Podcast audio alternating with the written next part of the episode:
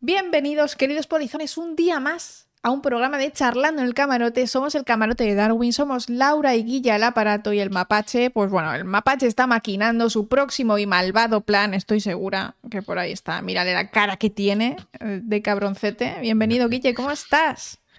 Bien, bien, muy cansado ya. Muchas películas. Ha visto muchas películas. Pero tengo los ojos como. ¿Sabéis? La superficie de mis ojos es como la piel de la mandarina ahora mismo. Esto.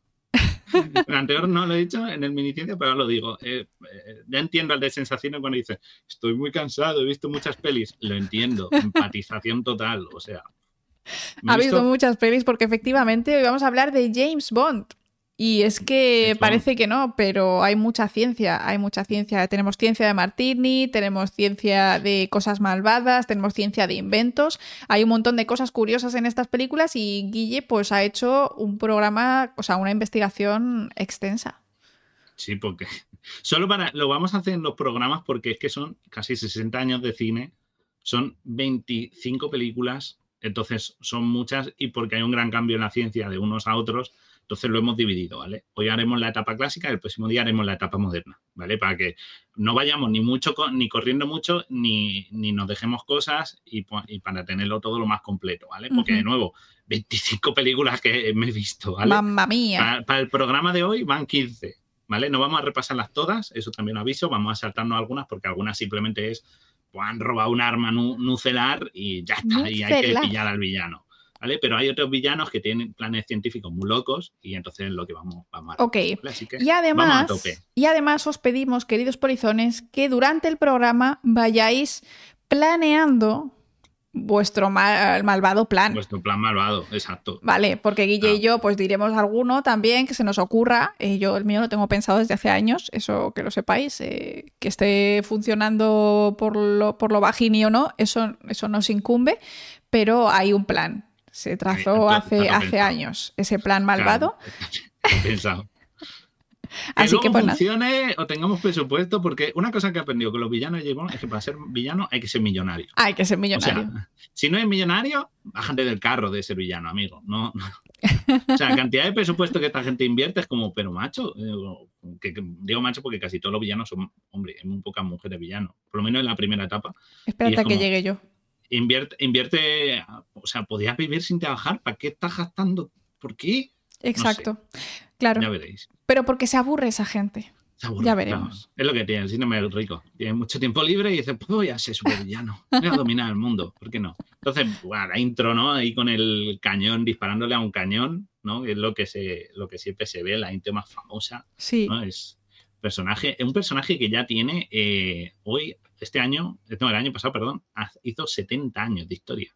Que es mucho, es uno de los mm. personajes más antiguos, yo creo, en, con contenido audiovisual. Yo creo que junto al Doctor Who están ahí, ahí, los dos británicos, por cierto. O sea, que es súper antiguo. Son de, costumbres esta gente. Son, sí, son, cuando hacen algo lo hacen bien porque les dura un montón. Quiero decir, la, última que fue el 2022, creo, la última de Bond. O sea que Bueno, la serie de The Office no la hicieron tan bien como luego los americanos. Ahí, los americanos lo mejoraron mucho. Sí, bueno, es que, tener a Steve Carell siempre da puntos extra. Es que eso es otro, eso es otro rollo. Es otro señor. un punto. Exacto. Pero, pero eso, tiene desde 53. son unas novelas ¿vale? La escribió Ian Fleming, que ahí, bueno, antes de nada, para que yo tenga aquí todas las, todas las ideas. Eh, uy, espera, que se me ha petado a mí también, que tenía aquí las imágenes yo para mí, para no perderme. Es que hay millones de imágenes hoy. Bueno, pero hoy, tenemos muchas, pero bueno, ahí tenemos a Ian Fleming, a Ian Fleming, ¿vale? Que, que creó las novelas, ¿vale? Yo no me las he leído, yo no sé si, no sé ni incluso si se venden, si están editadas actualmente, si, si me lo podéis decir, por lo menos para ver si encuentro la de Casino Royale y me la leo. Pero bueno, las novelas se diferencian mucho de las películas. ¿vale? Eso sí que me he estado leyendo, si alguien quiere leérselas, pero me han dicho que no tiene tanta acción ni tanto eso. Algunos incluso parecen telenovelas. ¿Vale? Avisaos que hay por si alguien quiere leer eso, pero antes tengo que leerme el dilema de los tres cuerpos. ¿no? Que, me el, problema, el problema de los tres cuerpos. y tienes dos meses para leerte tres libros. No, por, lo, primero, eh, por lo menos el primero, claro, la primera temporada. sí, que Netflix ya he visto el anuncio. No he visto el anuncio para evitar spoilers. Así que. Yo solo voy a decir, de la serie del, de los tres cuerpos, que me parece fatal que sea un escritor chino con todos personajes chinos, ambientado en China, O sea, ambientado en realidad en el mundo, pero principalmente son todos los chinos y que, y que tiene bastante importancia la historia china y el contexto chino y no lo han hecho chino. Me parece fatal. Sinceramente, yo les había cogido muchísimo cariño a esos personajes y me parece muy mal que me pongan a este señor con acento inglés de Londres. Supongo que es por la cosa de la productora, pero deberían sí, pero eso, yo creo que yo creo que es, un poco honrar a, un tipo de contenido audiovisual que no es lo de siempre, pues darle un toque, ¿no? Pero, bueno, Y aparte, no sé. Si está ambientado en China, también su funcionamiento social y cultural es diferente al, al, al de Reino Unido. Entonces, también poco raro. Eso lo tendrán que corregir, no lo sé. Ya veremos. yo creo que estará bien. Creo que estará bien la serie, porque bueno, la, historia está muy chula, pero oye, podrían haber hecho algo un poquito más oriental, por lo menos, orientalizado. Con lo bueno con James Bond es que bueno, James Bond dicen que es, todos tenemos entendido, es británico, es más inglés que el, de las 5, pero en verdad no es tan inglés. Ah, ¿no? Porque según te fondo es de padre escocés y de madre suiza, según la última actualización ah, que, he encontrado. Y, en las novelas, pues se dice, ¿no? El noble tiene título nobiliario, lo enseñamos en la siguiente peli, porque tiene hasta su propio escudo de armas y todo que le hicieron. Y, bueno, pues él trabaja para, lo que sí es que sí trabaja para el MI6, ¿vale? Ahí tenéis las novelas, que tenemos un montón, tenemos las de Casino Royal, bueno, espera, espera, espera, deja, las novelas, que, para que vean un poco eso. Son muchas, publicó como unas 12 y luego dos a posteriori eh, que publicaron, algunos son relatos de cuentos, así que algunas pelis simplemente son un cuento dentro de una novela, ¿vale?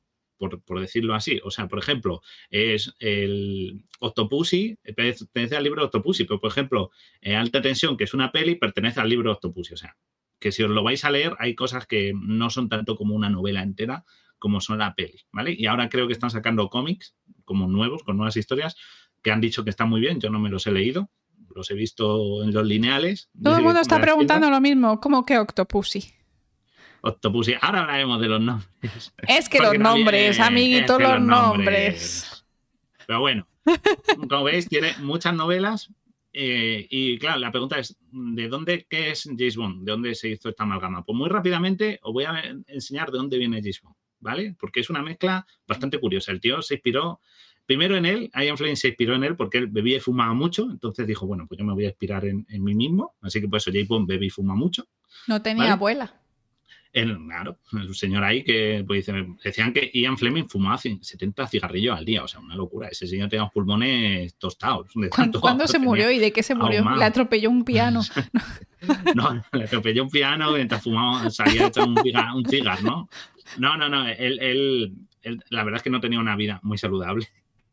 ¿Vale? Pero es verdad que él trabajó durante la Segunda Guerra Mundial para la inteligencia naval, entonces, bueno, tenía un poco esa idea de. Mm, Infiltrarse un poco. de la gente secreto, ¿no? De los espías.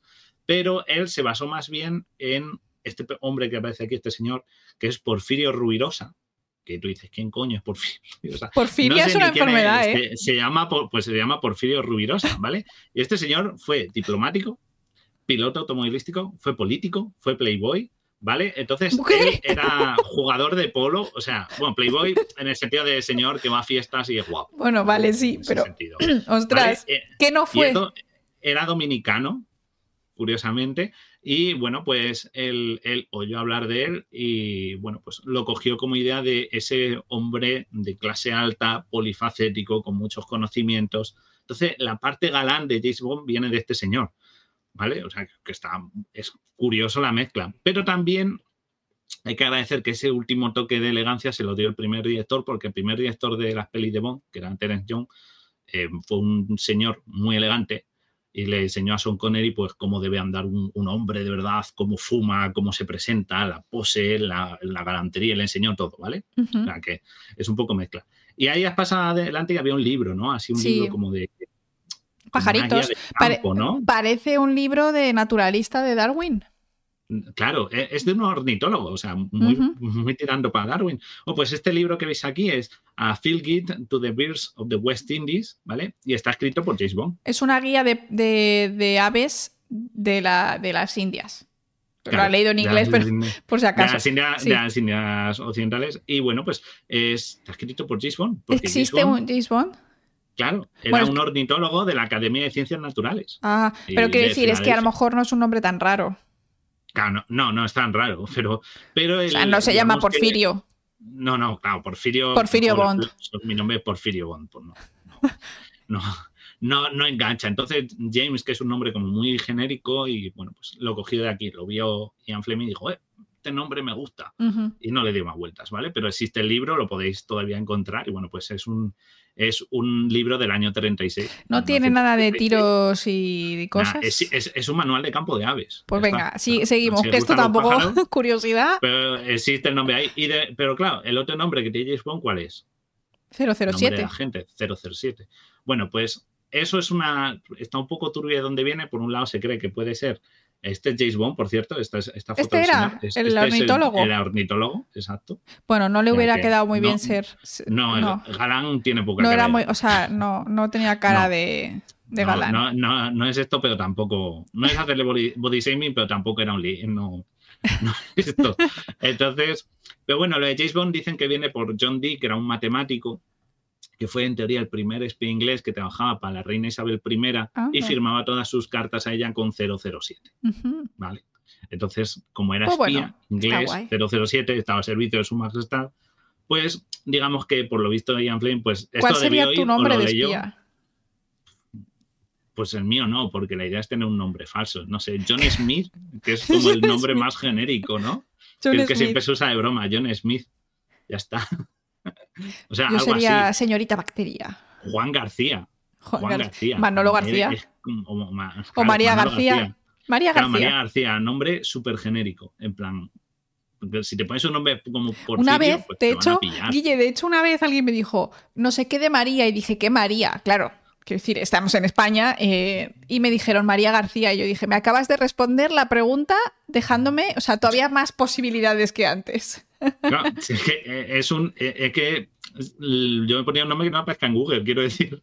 O que aparezca mucho. Claro, que no haya manera de filtrar. Claro, si tú te pones un nombre muy específico, pues mal. Porque dicen, tiene un nombre raro. Es como la gente que tiene un nombre raro. A mí me viene alguien y me presenta gente y me dice, hola, se llama Elena. Digo, mañana me voy a olvidar de tu nombre. O sea, pero cuando estás, quedas con un amigo y dices, ay, pues te presento a mi amigo Oswaldo, pues Oswaldo, aquí no es un nombre muy, a lo mejor en Latinoamérica es muy común, pero aquí, o Gumersindo, pues digo, ¿quién? me voy a quedar con él, pues tiene un nombre raro, ya se me va a quedar en la cabeza. Pero si te llamas Elena, con respeto a todas las Elenas del mundo, ¿vale? Bueno, Laura pues también es muy común. O Laura es un nombre más olvidable, ¿vale? O, pues yo sé, o Daniel, o David, son nombres como muy genéricos. Juan, ¿no? Yo tengo es muy probable que polizones. yo quiero preguntaros una cosa, porque yo tengo un problema con los nombres, ¿vale?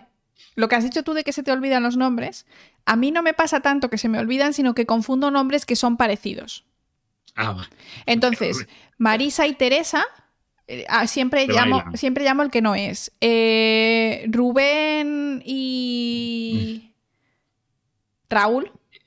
Por ejemplo. Me pasa David y Daniel. David y Daniel. Eh, o sea, me pasa solo con nombres que son parecidos. Juanjo, Julián, estas cosas. Entonces, lo siento si te llamo mal. O sea, incluso aunque nos conozcamos de tiempo, o sea, a veces a Fabio le llamo Tyson. y a Tyson le llamo Fabio. Eh, eh, eso, creo que todo rima mucho. no, pero eso, es, eso es porque eh, están dentro del mismo núcleo familiar, claro. En mi mente eso, eso pasa. Querido, claro. Exacto. Entonces me pasa, me pasa mucho de llamar a la gente por el nombre que no es y a veces paso un poco de vergüenza porque ellos se dan cuenta, yo me doy cuenta porque sé que me he confundido porque he visto sus caras. Claro.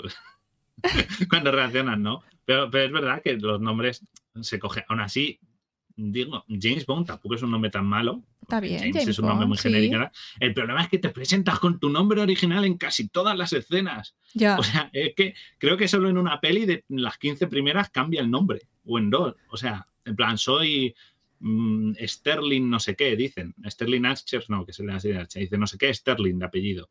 O sea, pero el, em, casi todo es, hola, mi nombre es Bond, James Bond. A alguien le va a sonar por, por esto. Además, en la novela dicen que tiene una cicatriz, que es lo peor, una cicatriz en la cara, con lo cual es lo peor. Para ser, porque es para como un raso distintivo en tu cara. Espía, la verdad. muy mal. bueno, el caso, sí. Entonces, ya sabemos que dónde viene James ¿no? John 10007, un ornitólogo que puso el nombre, ¿no? En, el Porfirio este Rubirosa, que era un playboy, dado todo, salió este agente secreto, ¿no? Tan cliché. Entonces, es un cliché este señor. Este señor, entre los clichés que tiene, las cosas es, primero, que bebe mucho, su sí. vodka con martini, que yo nunca he probado, pero debe estar a rayos. Ya, la verdad. A lo mejor lo pide solo porque le gustan mucho las aceitunas y, allí no ponen tapitas. Ah, en verdad, lo de la aceituna le están poniendo martini solo. O sea, la copa esta triangular con la aceituna es un martini. En verdad, lo que el cóctel que él toma, que la única vez que lo hace bien es con Daniel Craig, es un Vesper. Se llama Vesper el cóctel y es un cóctel que lleva ginebra. O sea, que no, es, no solo vodka con martini, es ginebra, vodka, martini y se le pone una filigrana de limón que de nuevo, es todo alcohol puro, te agarras un pelotazo increíble. O sea, con tres de estos sí, va bailando. Pero ¿por qué teníamos esa imagen del hombre con el hígado de oro? Claro, porque este señor se pasa la vida bebiendo martinis con vodka, bueno, o martinis solos. Claro, este, este, señor bebe muchísimo, tanto que le hicieron un paper. Le hicieron un estudio. Lo tengo, tengo, mira, te lo pongo en el chat, que es un paper de verdad que hicieron, en el cual repasan las novelas y películas de cuánto consume James Bond de alcohol, ¿vale? Es un paper, eh, licencia eh, to Swill, que es, creo que to Swill es eh, como para... Moverlo, ¿no? Swirl, Swirling. No, swill, swill, es como para, como para, como para tragar, ¿vale? Ah. O licencia para. No conocía esta palabra, vale. No, es, es, como, es, como una versión, como tragar de engullir o de, ah, vale, de nivel líquido, y dice, es como licencia para beber. Dice James Bond eh, bebiendo durante seis décadas. O sea, Ostras. Claro, porque James Bond tiene muchos años. Porque recordad, James Bond siempre es el mismo, excepto en las de Daniel Craig. Que ahí se otro. Que ese es, eh, digamos que resetea la historia. De ahí para atrás, todos son el mismo hombre, la misma persona. ¿Vale? O sea, que para que no pensáis de que el, el J. Bond de Roger Moore es otro J. Bond, no, es el mismo. Es más, tienen como elementos históricos que lo vinculan. Y bueno, pues tienen este, esto que habla de las cuántas borracheras se coge por película. En teoría se coge unas 4,5 porque este señor bebe bastante. Vale. ¿Vale? Y se considera que tiene una tasa media de alcohol, agárrate, Mari Carmen, de 3,6 gramos por litro. ¡Ostras! Que si no sabéis cuánto es, porque no os han pillado soplando la Guardia Civil o la policía nunca, en el alcoholímetro pensad que en en volumen de aire, para que no te multen, estás en 0,25. James Bond va en 3,6. Hostia. No puede conducir. Y luego se coge unos coches que también son rápidos. o sea, o sea en, el, en el, paper resaltan que James Bond eh, consume grandes cantidades de alcohol, porque claro, él va a un cóctel y antes de a lo mejor salir corriendo, huyendo, lo que sea, él se mete pues sus 3, 4 boscas con martini para ir trincando. Va. Entonces, eh, se, se comprueba que casi todo lo que hace lo hace borracho. Porque como siempre la escena es... Oye, salva al mundo borracho. Claro, o sea, es un señor que, eh, pero se considera, además le consideran que tiene, reúne todos los puntos propios de un alcohólico, no de un borracho, porque un borracho, como decía, es el que no va a reuniones. El chiste es malísimo. No, el, borracho es puntual. El alcohólico es un consumidor constante y James Bond es un consumidor constante. O sea, siempre, sobre todo en las pelis clásicas, siempre está bebiendo y mm, eso, dicen que bebe para pelear, conduce a altas velocidades borracho. Eh, mencionan, hace apuestas, porque claro, como muchos casitas, hace apuestas con alto riesgo sin valorar las posibilidades. claro, porque va, borracho. Maneja dispositivos complejos, desactiva bombas, seguramente bajo los efectos del alcohol uso de armas, obviamente. Y atina, atina mucho, ¿eh? Contacto con animales peligrosos, porque en algunas escenas pelea con, con boas, con, se encuentra con tigres, con animales un poco exóticos, ¿no? Pues, es el truco, ir borracho. Claro, va a pedo. yo voy, yo voy pedo y funciona. Pierde el miedo, así no tiene miedo, ¿no? Y bueno, y claro, por supuesto, Laura, a ti que te gusta el deporte, rendimiento atlético extremo, porque James Bond nunca entrena, nunca va a entrenar, pero nunca va al gimnasio. forma. Nunca lleva mallas, eh, siempre lleva nunca lleva mallas, pero siempre está fit, está súper pero es porque, entrenado. Es porque quema todo el etanol persiguiendo a malos, con la adrenalina y todo. Funciona con gasolina. Exacto. Como, vamos. Y, también, eh, y por supuesto, actividad sexual bajo grandes dosis de alcohol, que no sé yo, pero yo creo que estar muy borracho, como que en la cama, no. rendir poco pues a Bond le da igual. Le da igual. Todo. Entonces lo mencionan, lo desglosan un poco y, que sobre todo su mayor consumo es el de martinis, es lo que más le gusta beber. No el Vesper, el martini con busca, sino simplemente martini con la aceituna, como te han dicho, y que consume, eh, que, bueno, consume muchísimo. También hablan de que las parejas, las chicas Bond o las chicas en general, ya veremos los nombres de sus novias. beben bastante.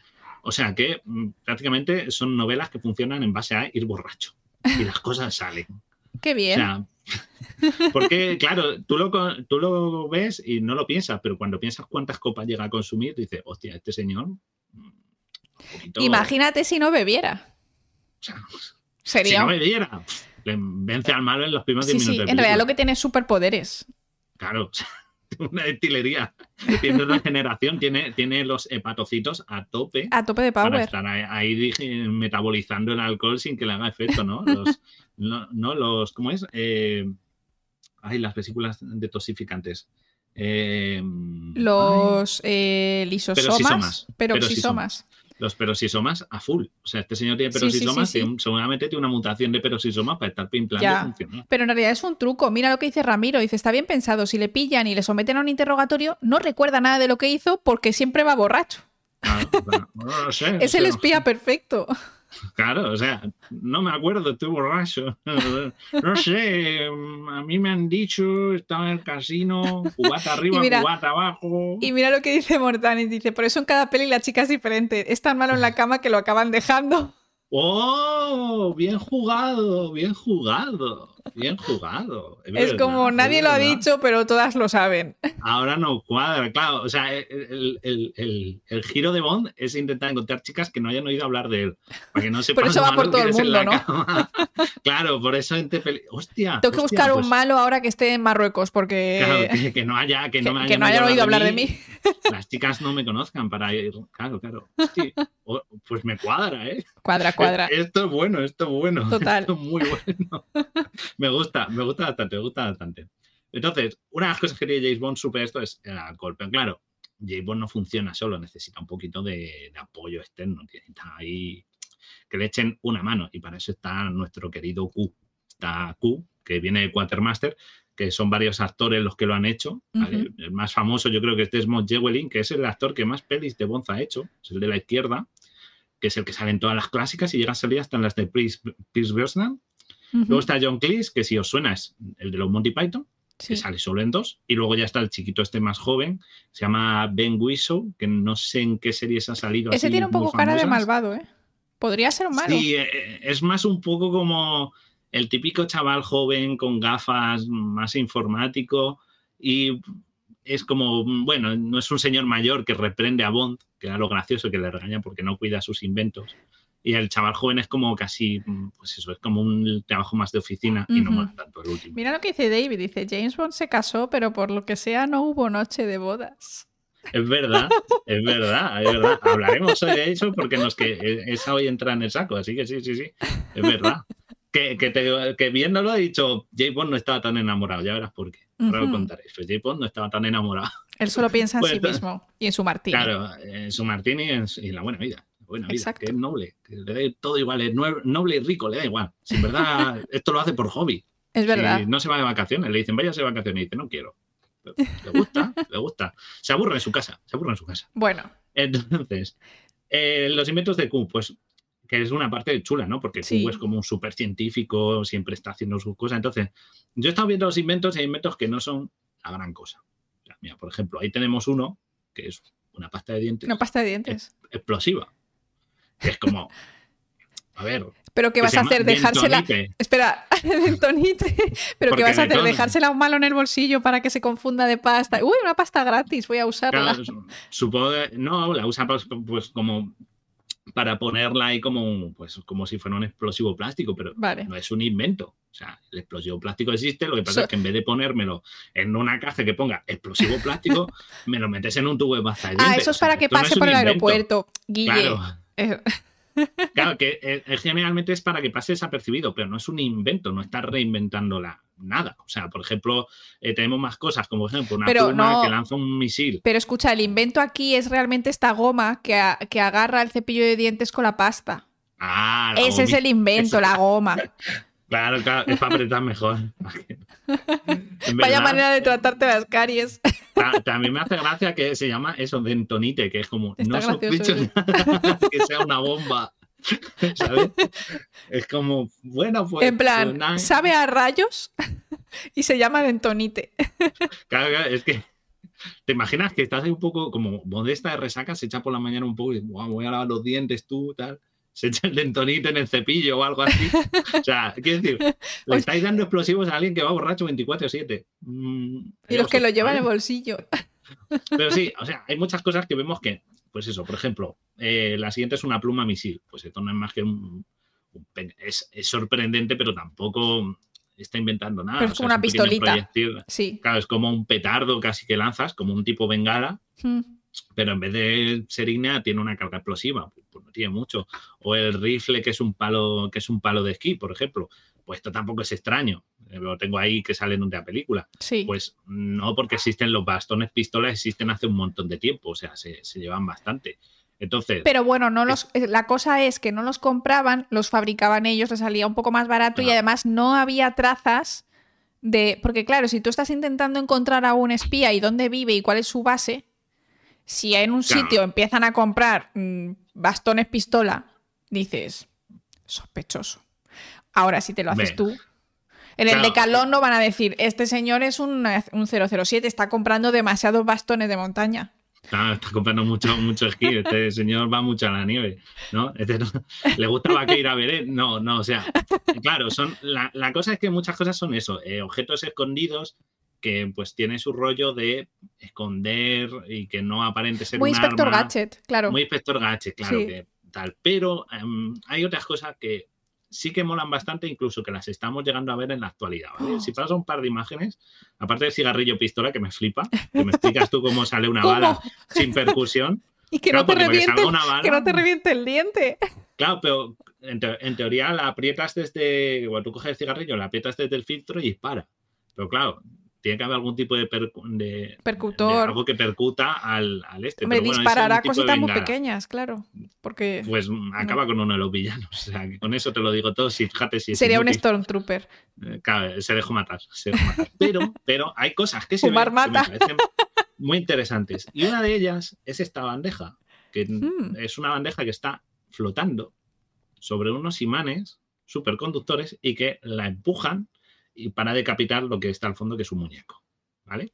Entonces, aunque es fantasioso, esto ya existe. Estamos viendo metales que flotan, hay superconductores. Se habla de, los cañones de raíles, que si los habéis oído, en verdad son una fila de imanes puestos que son capaces de lanzar un objeto. Pero esto solo aparece en un cameo y podrían haberlo aprovechado bastante. Pero esto, por ejemplo, ya existe, lo tenemos y sabemos que funciona. Hay muchos vídeos muy chulos de cómo funciona. Pues estos son muchos electroimanes colocados en línea y lo que se pone es un objeto metálico que por el efecto del campo magnético que se modifica, lanza el objeto y no necesitas un proyectil, digamos, de ignición. Pero esto solo se ve en una peli en un minuto que dura la escena, o sea, o menos. O sea, es simplemente por la broma enseñar algo raro. Bueno, está bien, vale. Está curioso. hay cosas que ya Pero quiero decir, si tú coges a un malo primero, es difícil que le quede la barra de esto porque parece como una barra de bar. es que necesitas toda la barra para que coja velocidad. para que coja velocidad. Y luego necesitas que el malo esté en la quieto. con la barra del bar a la altura o la barra esta de electroimanes a la altura del cuello. Que, la, bandeja se alinee y tenga un filo lo bastante, que salga recta, porque claro. Ostras, porque espérate, cortar una cabeza con una cosa que has empujado a mucha velocidad tiene que ir esa bandeja, ¿eh? Ah, ¿eh? En verdad es como dicen, es como el tren bala que existe, que va sobre imanes, es el mismo principio. Ah, pero entonces no había trenes bala. Y fíjate, esto, por ejemplo, se adelantó y a día de hoy esto es una tecnología real. Estas son las que me gustan, las que ah, todavía pueden llegar a existir. ¿no? por ejemplo, hay una en la que hay software de reconocimiento facial, mirad qué cutre era. Lo inventa cool, le dice, si estáis, en modo radio, si estáis en modo radio, es un dibujo súper, como hecho a lápiz de un en una pantalla súper cutre. es, es, una de las pelis en las que le dice a Bond, tengo un nuevo software de reconocimiento facial y Bond va diciendo, tiene más nariz, menos barbilla, no sé qué. Y entonces en una base de datos le dice, es fulanito de tal. A ver, es, fantasioso, pero a día de hoy el reconocimiento facial existe. Más, sí. Estamos teniendo problemas de seguridad y de que hasta qué punto, porque tú vas en un aeropuerto, hay un sistema que se llama Iris y que lo que hace es ver todas las caras en un aeropuerto y las va memorizando. O sea, que te puede ver por qué pasillos has ido yendo en una, instalación y tenerte controlado. O sea, que esta tecnología en su momento, porque esto es de una peli, si no me equivoco mal, del 70 y algo, Hicieron un, era un dibujo. Es que es un dibujo artificial ni leche. Típico como de libro de niño. Es muy gracioso, es muy divertido, la verdad. Y mira, de hecho, es Bulevardo, dice, soy yo. Podría ser cualquiera, podría ser hasta yo con el pelo corto. Claro, podría ser. Esta es del 81, esta peli. Sale en una peli del 81. O sea, quiero decir, no había esta tecnología ni de lejos. Claro, sí. Y ahora lo ves y dices, ah, pues esto ya existe. Sea, sí, y de hecho pueden seguir tu cara en plan con varias cámaras y aunque en medio no haya, te pueden luego volver a encontrar por ahí y todo eso. o sea, es como cuando dicen, pues esta persona desapareció y estaba en, un centro comercial, pues pueden enseñarte por qué tiendas ha ido, qué pasillo. Es, adelantado a su tiempo, pero no tan adelantado, pero a al día de hoy para nosotros, o sea, es que esto es una realidad. Entonces, estas son las cosas que me gustan. Pero una de las cosas que yo quiero y que a día de hoy todavía hay proyectos que se están intentando financiar es Hagan los científicos háganlo. Yo me gusta bucear, pero no quiero llevar toda esa bombona. Hay mucha investigación de esto, no tanto de respirar bajo el agua, sino de, líquidos que son respirables. Ah. Esto hay cosas, pero es guay esto, De esto hay varios. Yo he encontrado dos dispositivos que se estaban, uno, uno se que se estaban trabajando. Uno es un tipo de filtro, ¿vale? Porque aquí lo que hace Bond es que lleva una, los que estén en modo radio, no lleva un aparato bucal con dos bombonas muy chiquititas, que claro. apenas 5 centímetros a cada lado, se opone en la boca y no tiene que llevar ya ni toda mochila de submarinista ni nada. Entonces, es muy cómodo, pero eso tiene muchos problemas. Hay dos dispositivos, mira, uno lo tengo ahí, que es un dispositivo de filtrado de agua que se intentó financiar, pero no... Claro, porque tenéis que tener en cuenta que en el agua hay oxígeno. La, teoría de esto que vamos a enseñaros es que hay agua, o sea, hay aire eh, mezclado en el, o sea, aire, oxígeno, que lo que nos interesa, mezclado en el agua. Es una mezcla de gases, de agua y gases.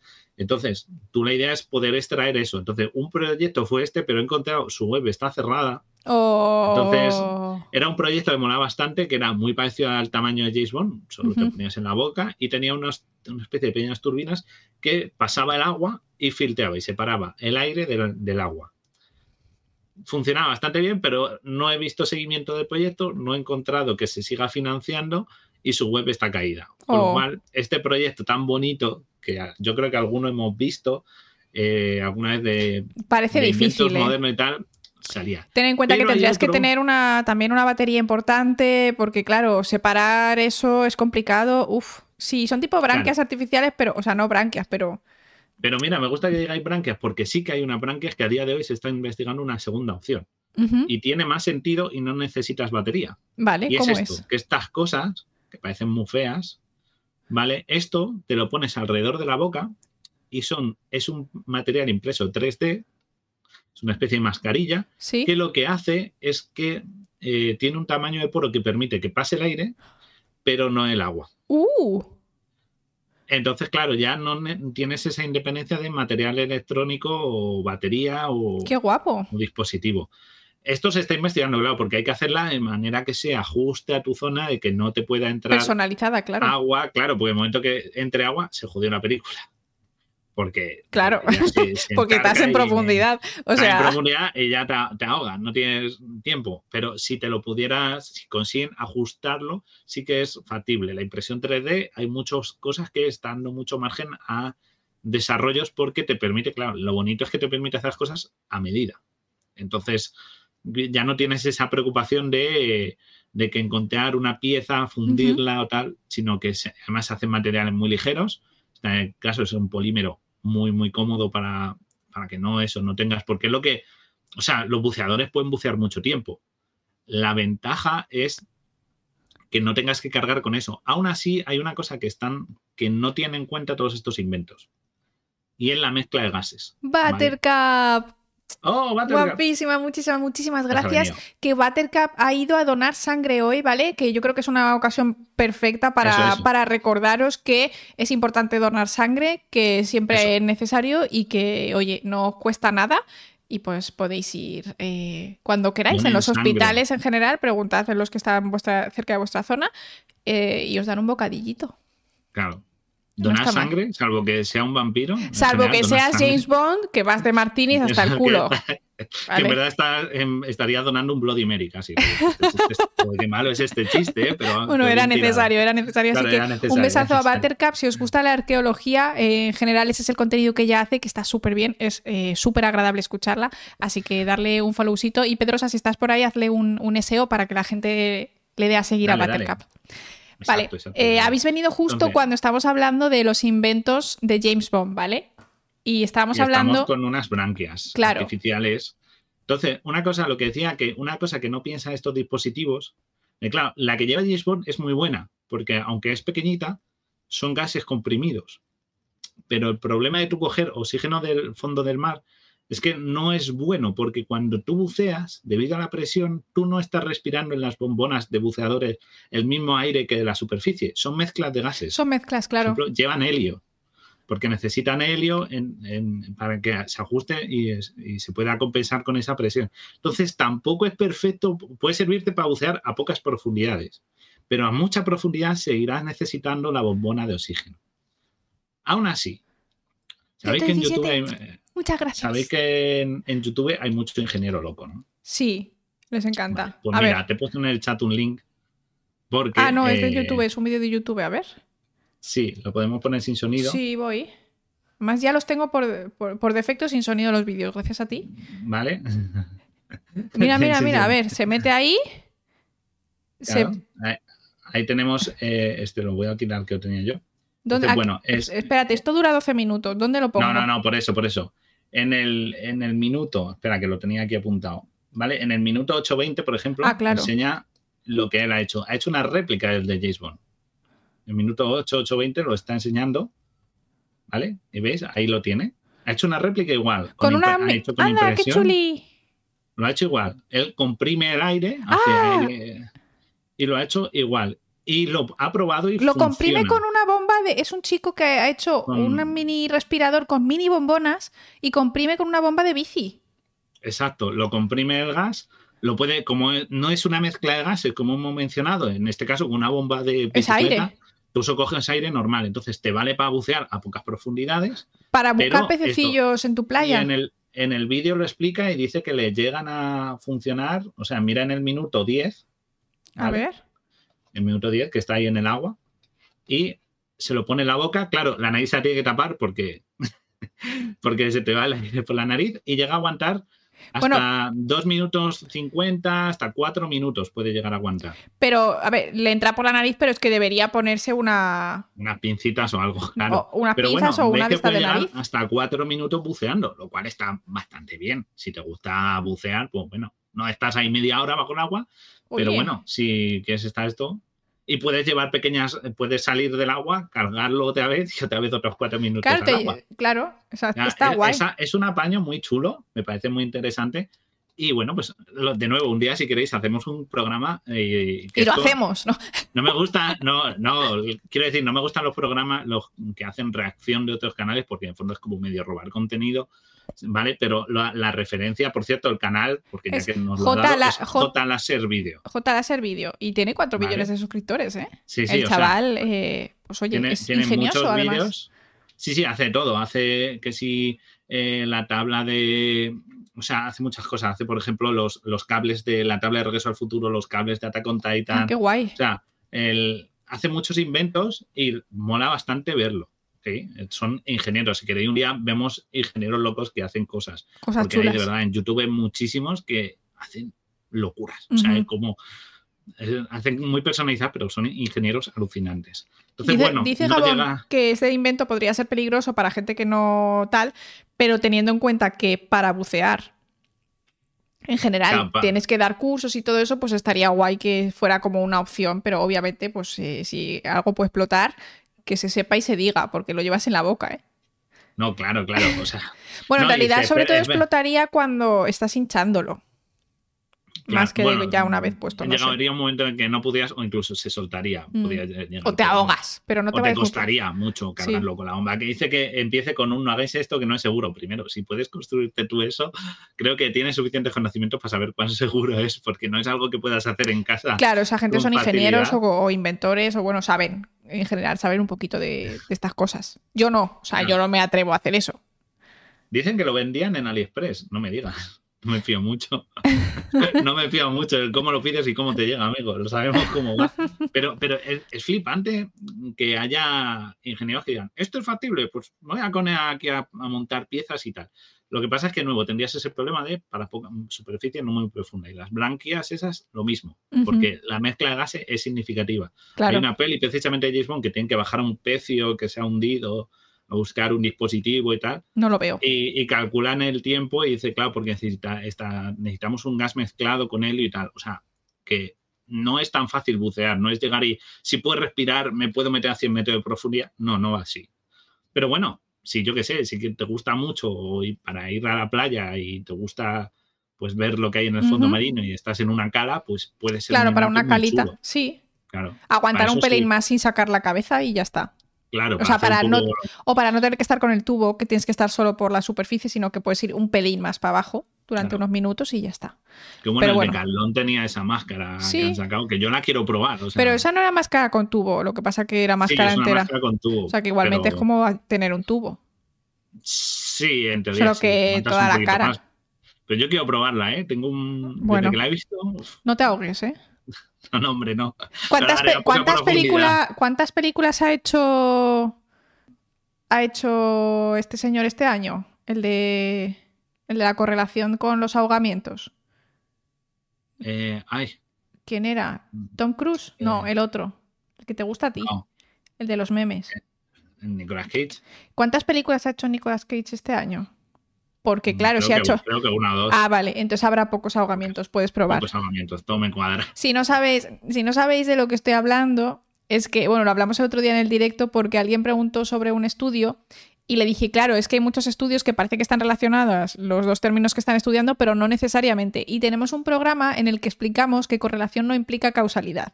Y hay un gráfico que está muy guay que, que une el número de personas ahogadas al año con el número de películas de Nicolas Cage ese año. Entonces, le estaba preguntando a Guille que cuántas películas ha hecho, porque si ha hecho pocas, significa Claro. que se va a morir menos gente. Y si ha hecho muchas, pues eh, a lo mejor tiene unas probabilidades más altas de morir, porque ya sabemos que Nicolas Cage tiene poder sobre que se muera Guille ahogado. Claro, ahí tengo que ver cómo se alinean los Nicolas Cage cinematográficos para ver que, que no, que es seguro bucear, claro, claro. Exacto, exacto. Tened Era una cuenta, broma. eh. Era una broma. Esto es todo irónico por si estáis flipando que no sabéis lo que estoy diciendo es broma. vale. Pero, pero que otra cosa es un objeto de lujo. En James Bond también tiene que ir lujoso. siempre, lleva relojes. siempre, siempre, siempre. Lleva relojes marca Omega o marca Rolex. Rolex, si nos quieres patrocinar y mandar un relojito, yo no te voy a decir que no, ¿eh? Yo Mucho estás ahí. soñando tú. Mucho está. Pero mira este pedazo de reloj, que es un Casio. Bueno, no es un, no es un Casio, pero es como los Casio de esto, y le está entrando un fax Un por fax. el reloj. Y encima lo imprime. No lo, puede, no lo puede leer en la, pe- no lo puede leer en la O sea. pantalla, tiene que imprimirlo. es O ridículo. sea, no es ni siquiera un busca, es como eh, te están dando un fax, ahí la tira de papel, ¿sabes? pero, pero ¿por O sea, qué lo imprime? Es que además no tiene sentido imprimirlo porque necesitas papel y necesitas tinta. O Claro. es que A ver, es la como. tinta se gasta muy rápido. Bueno, es papel de este de. Seguramente sea papel de termoimpresión. Parece tro- troquelado, sí, parece como tal, pero no, más complejo es eso todavía. O sea, Reloj Dimo, yo lo veo, ¿eh?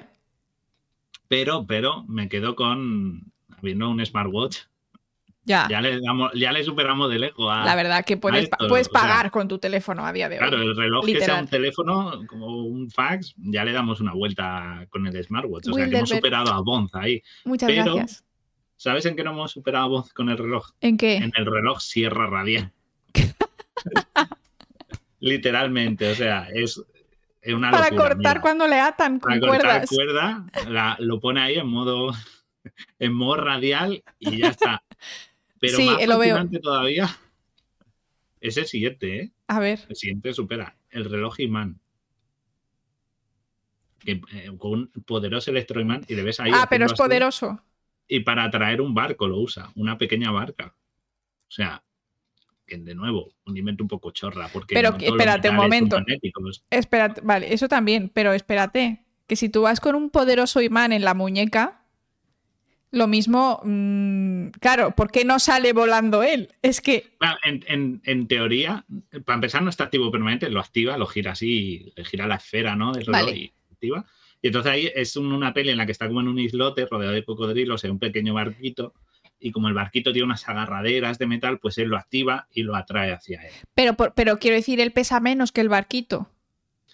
Claro, es que la, fuerza magnética te dice que los dos objetos se tienen que atraer. Entonces. El que menos pesa va al otro. El que menos pesa va al otro, pero como Bond intente agarrar. Está lleno de martinis. va a salir volando. Ya, pero quiero decir, cuando agarre algo para no salir volando, tiene que agarrar algo que. Y él tiene que tener más newtons que la fuerza de rozamiento más el peso y todo eso que pesa la barca. Claro. O sea, tiene, que, ser una barca muy un ligera. de apoyo fuerte. Claro, en una barca es fácil porque en teoría el rozamiento del agua es menor. Entonces, es fácil que, tú, que él la traiga y que él no salga volando hacia la barca.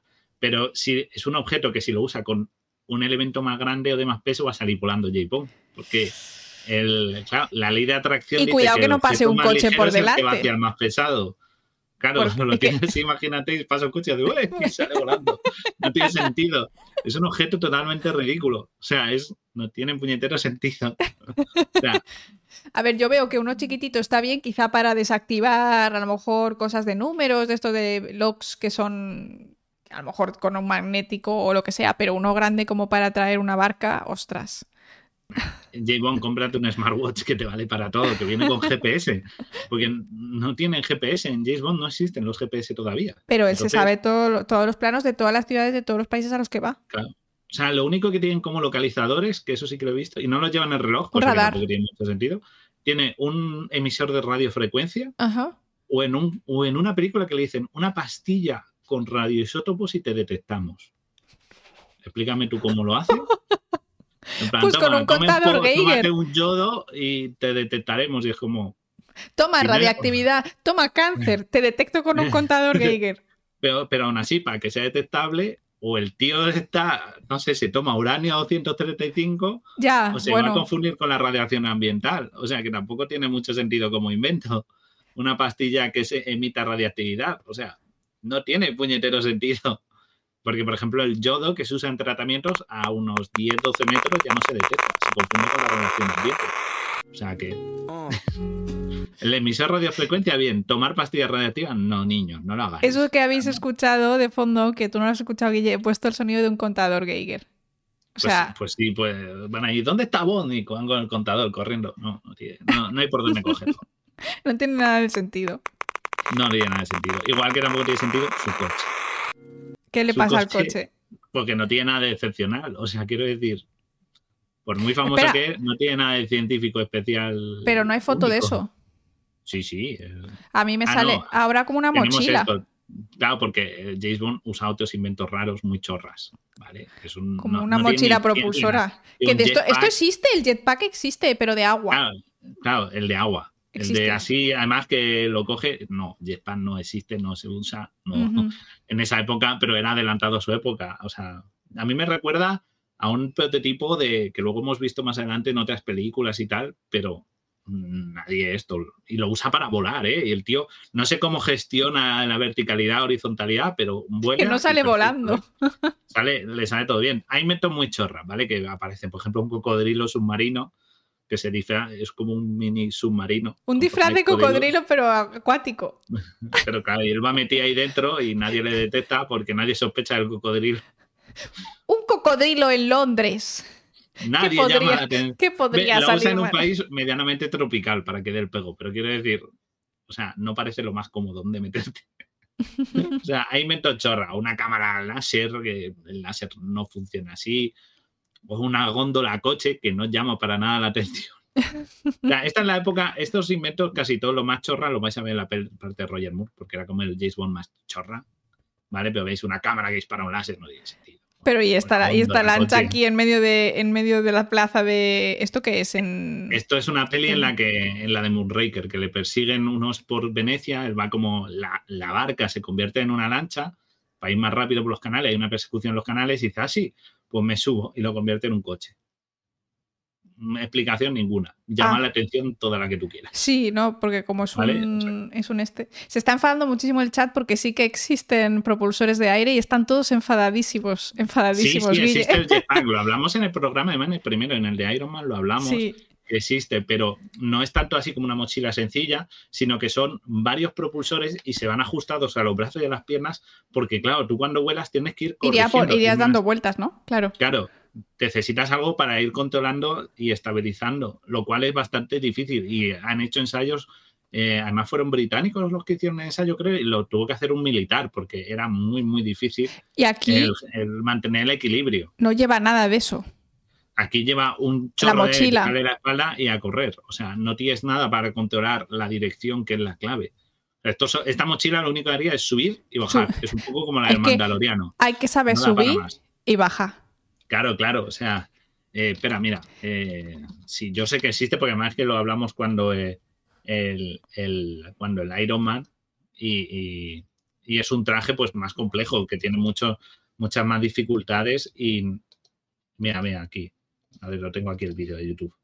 Muy tiene silenciado, pero sí, sí, yo sé que existe. Mira, mira, ahí lo Uy, perdón, ay. Ay, qué gracioso. Lleva casquito. Claro, ese es el principio. Eso es un muñeco, ¿eh? Eso que estaba ahí subiendo era, estaba un poco con las piernas colganderas. Es un muñeco. Luego, si pasas al minuto 1.10, por ejemplo, pues lo enseñan lo difícil que sería colgado de un cable. y este no es el profesional que existe. Para que veáis lo difícil que sería gestionarlo para esta señora, o sea, que lo, que lo usa. El real, real, real, el que de verdad funciona, que lo tengo aquí la imagen, espera. Eh, tiene Yo ahí no me subo, ¿eh? No, todavía no. Pero el real tiene que tener, tiene unas toberas en los brazos porque es con lo que controlan la dirección, ¿vale? O sea que mm, no es tan. Yo sé que sí existen, pero no es, no existen tanto. A ver, mira ahí, te he puesto un link de Mundo Deportivo que es de la imagen. ¿Vale? Pero para que vean que. Me sale mal esta imagen, no sé por qué no me sale. Me sale cortada. Solo me sale a partir de la cabeza. sí, sí, es que es así, es así. Oye, esos pues, brazos molan, pero. Eh, esos brazos los tiene que utilizar para corregir la dirección, es decir, no es tan fácil usar un jetpack. O sea que. Sí, requiere. Para con el de James Bond requerirá, cosa, requerirá además eh, un poquito de, de, investigación, de entrenamiento y estar tocho como tú mismo, porque tienes que tener unos abdominales y unos brazos que flipas. Claro, eh, todo esto es más complejo. En las Olimpiadas del 84, en serio. Ya, a ver. El ah, que le pusieron un cable. Tiene que tener un cable porque es, es, es, quiero decir, gira muy bien para ser un este. No sé hasta qué punto. Y es un segundo. Mira, a ver, lo voy a pasar que encontré el vídeo. Aunque digáis que yo esto no lo sabía, pues en 84 no había ni nacido. Espera, espera, espera. A, ver. Es verdad, no habíamos nacido, éramos chiquitos. Ahí, en el, en el minuto 106. 106. Para que lo puedan ver nuestros polizones. Ahí, vale, están. Y veis cómo llega. Pero van a ponerle el pato. Ah, cricket. No, no, no. No, no, y ahí le veis que va volando. ¡Qué puto miedo! ¡Va rapidísimo! Va rapidísimo y gira. A mí me parece que aquí tiene que haber un cable o algo, porque se me hace muy raro la manera en que se mueve. Se mueve Uy, sí, parece un poco como tipo tirolina rara, ¿eh? Parece, sí, parece una especie o, algo parecido. Va rapidísimo, tío. Sí, sí, el vídeo no está acelerado, es que además va muy recto. Y no se ve como que se queme ni nada y al aterrizar tampoco se ve el... Uf. No sé, no sé si es hasta qué punto lo voy a investigar, ¿eh? está colgando, está colgando. A ver si se ve que hay un cable o algo. Estoy buscando, voy a buscar en plan, había un cable. Porque sobre todo en el momento que gira parece eso, que, que cambia la dirección o algo, no lo sé si... si ¿Cómo mola el pato ese que tenían en esas Olimpiadas? Parecía el pato ese de los, em, los tres... El pato de Los Ángeles. Claro, porque es en Los Ángeles, creo que es como un águila americana o algo así. dice, está colgando, dice, tirolina 100%. ¿eh? Es real, yo lo vi, yo no vi ningún cable. Es como lo de la flecha de los Juegos Olímpicos. está trucado, ¿no? Hay un cable. Es una águila blanca, pero lleva gorro. Lleva, lleva gorrito, entonces parecía tío Gilito. Ah, sí, dice, un, un, hombre se pegó un buen golpe en un jetpack en una carrera de Fórmula 1. Es que, es que lo, va muy rápido, que me sorprende ese vídeo. O sea, no digo, además es que se parece mucho a... Y además se tira desde arriba y llega abajo. Un jetpack se supone que sales desde abajo y llegas arriba, ¿no? Claro, y, se va hacia abajo y, luego hace un giro. Es como muy todo muy perfecto. Me sorprende, me extraña, me extraña bastante, me extraña bastante. Pero, pero bueno, el Jetpack, ya te digo, no lo usan más que en, que en una. Mensajes cortos, gente. En una peli y es en una escena de introducción, ni siquiera es la parte de la peli gorda. Porque el James siempre tiene como una pequeña escena de acción al principio y luego toda la peli. Y en este caso hace así, dura una escena que dura tres minutos. O sea, que lo ponen porque es flipante, pero ya está, no da más juego. O sea que. Bueno, pero bueno. ¿Cuándo te vas a comprar? ¿Cuándo te vas a comprar un un jetpack. No, un jetpack no. Un cocodrilo. un, cocodrilo, un cocodrilo, submarino. o sea, es.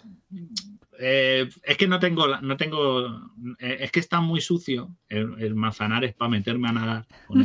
No, no compensa. Sé que en el Manzanares, en el río que pasa por Madrid, hay bastante roña como para que parezca un cocodrilo. No sorprendería a nadie, pero mm, mejor que no, no compensa. Mola. Así que no, no. Y bueno, la, cámara, la cámara láser que te tiene que quemar la frente según la estás usando, porque también, no sé. No, porque es, el láser es algo que durante esa época era muy fantasía. Dice que fue construido por Tex, Textron, el primer jetpack, nos dice Christian Kerr, y dice que, solo podía volar por 20 segundos. Bueno, en la, en la peli, o sea, cuando lo usa es como para ir de ave a hacer, uy, como si pegara un salto un poquito más. No le da para más y luego lo tira al suelo. O sea que no es, no parece que sea, parece algo como muy puntual, pero no sé si es una, eh, no sé si eso es muy funcional, ¿eh? yo creo que necesitas cable de grúa sí o sí. yo si tengo que elegir, me quedo con ir en un Aston Martin. Ah, amigo mío. Muy finos, muy bonitos. No puedes volar. No puedes volar, pero puedes bucear. ¿Qué dices? Porque el Aston Martin, este es el Aston Martin, ¿vale? El clásico. Y no tiene nada de excepcional las cosas, los inventos que lleva son, entre comillas, normales. Se pueden aplicar con ingeniería. O sea, tú juntas a los de cazadores de mitos y te lo montan. ¿Vale? No, no hay ningún problema. Porque el que sea blindado ya existen materiales blindados. O sea, el coche del presidente de Estados Unidos o el, o, el, de China, si lo veis, o el del no, el, eh, bueno, el papamóvil también va blindado. El papamóvil es blindado. Yo creo que desde hace.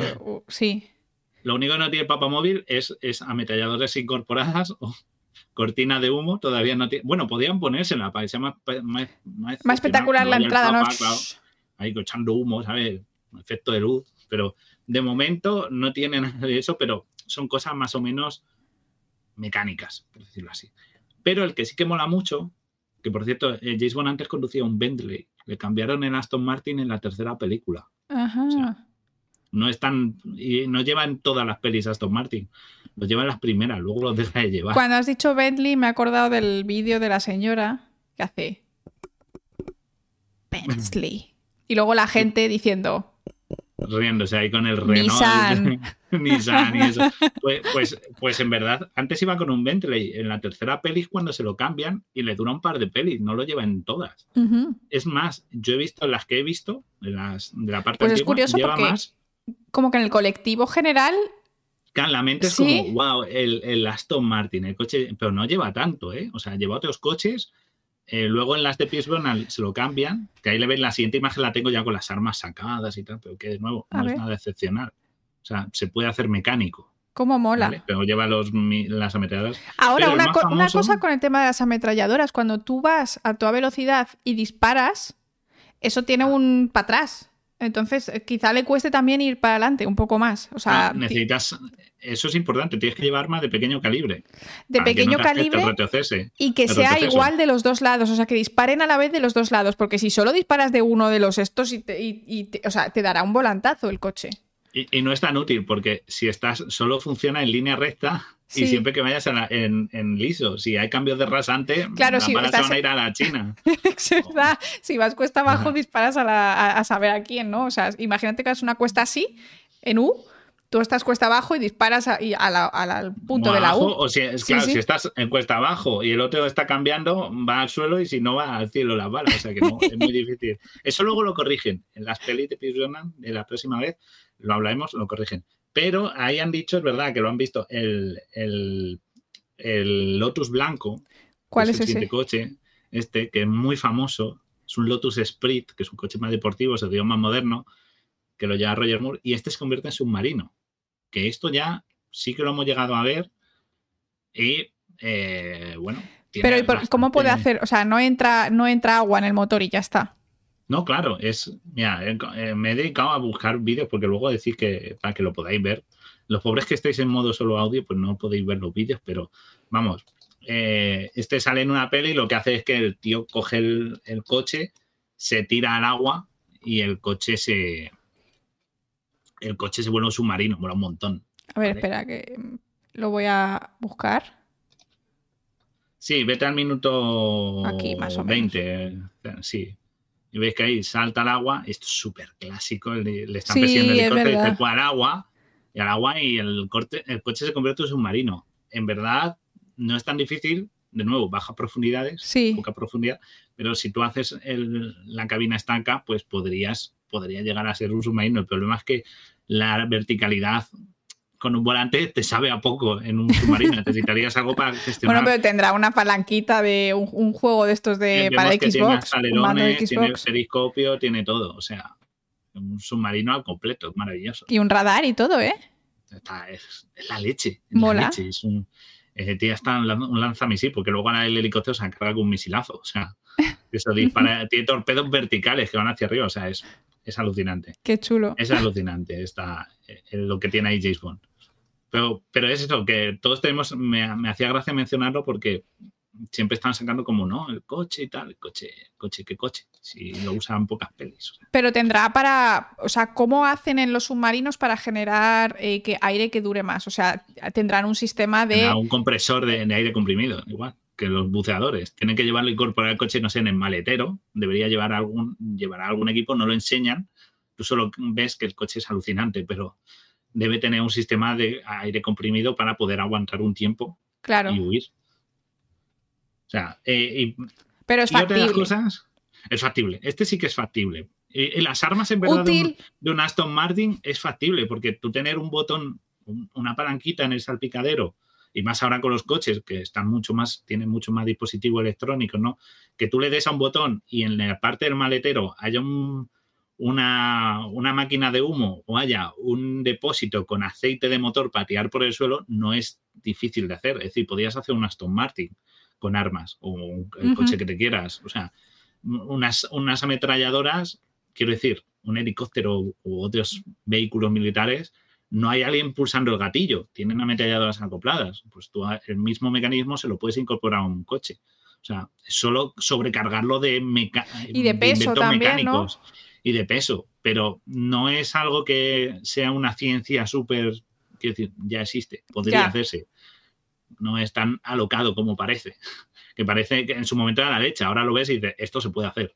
O sea, es, factible. Y ya que hemos roto un mito, voy a romper un mito rápido, que es la pistola de J. Bond. ¿Qué le pasa? No le pasa nada, es una pistola normal. Ah, vale. Pero lo de que es suya es mentira. Es muy pequeñita. Es muy pequeñita. Me ha gustado. Primer detalle. Buena. Porque James Bond, ¿cuál es el arma de James Bond? Esta es para nota, para los más fans. Yo soy cero fan, a mí no me gustan mucho las pelis. El modelo de arma es una Walter PPK, ¿vale? Pues que sepáis que esta arma, que es como la más icónica de ¿Este James Bond, este o esta, o esto. Yo creo que es este arma. Creo que este arma. Si empieza con A, es con. Es que, sí, es que si no se ve raro.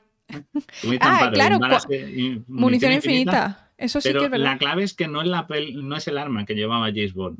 En la primera peli lleva una vereta y le dicen, una vereta de 9 milímetros, y le dicen, deje de usar ese arma Bond, porque, y copio y leo literal, es un arma bonita y ligera para el bolso de una dama. Y le dicen, lleve usted, y le dan, le obligan a dejarla y le obligan a coger la Walter PBK porque es la que usa la CIA.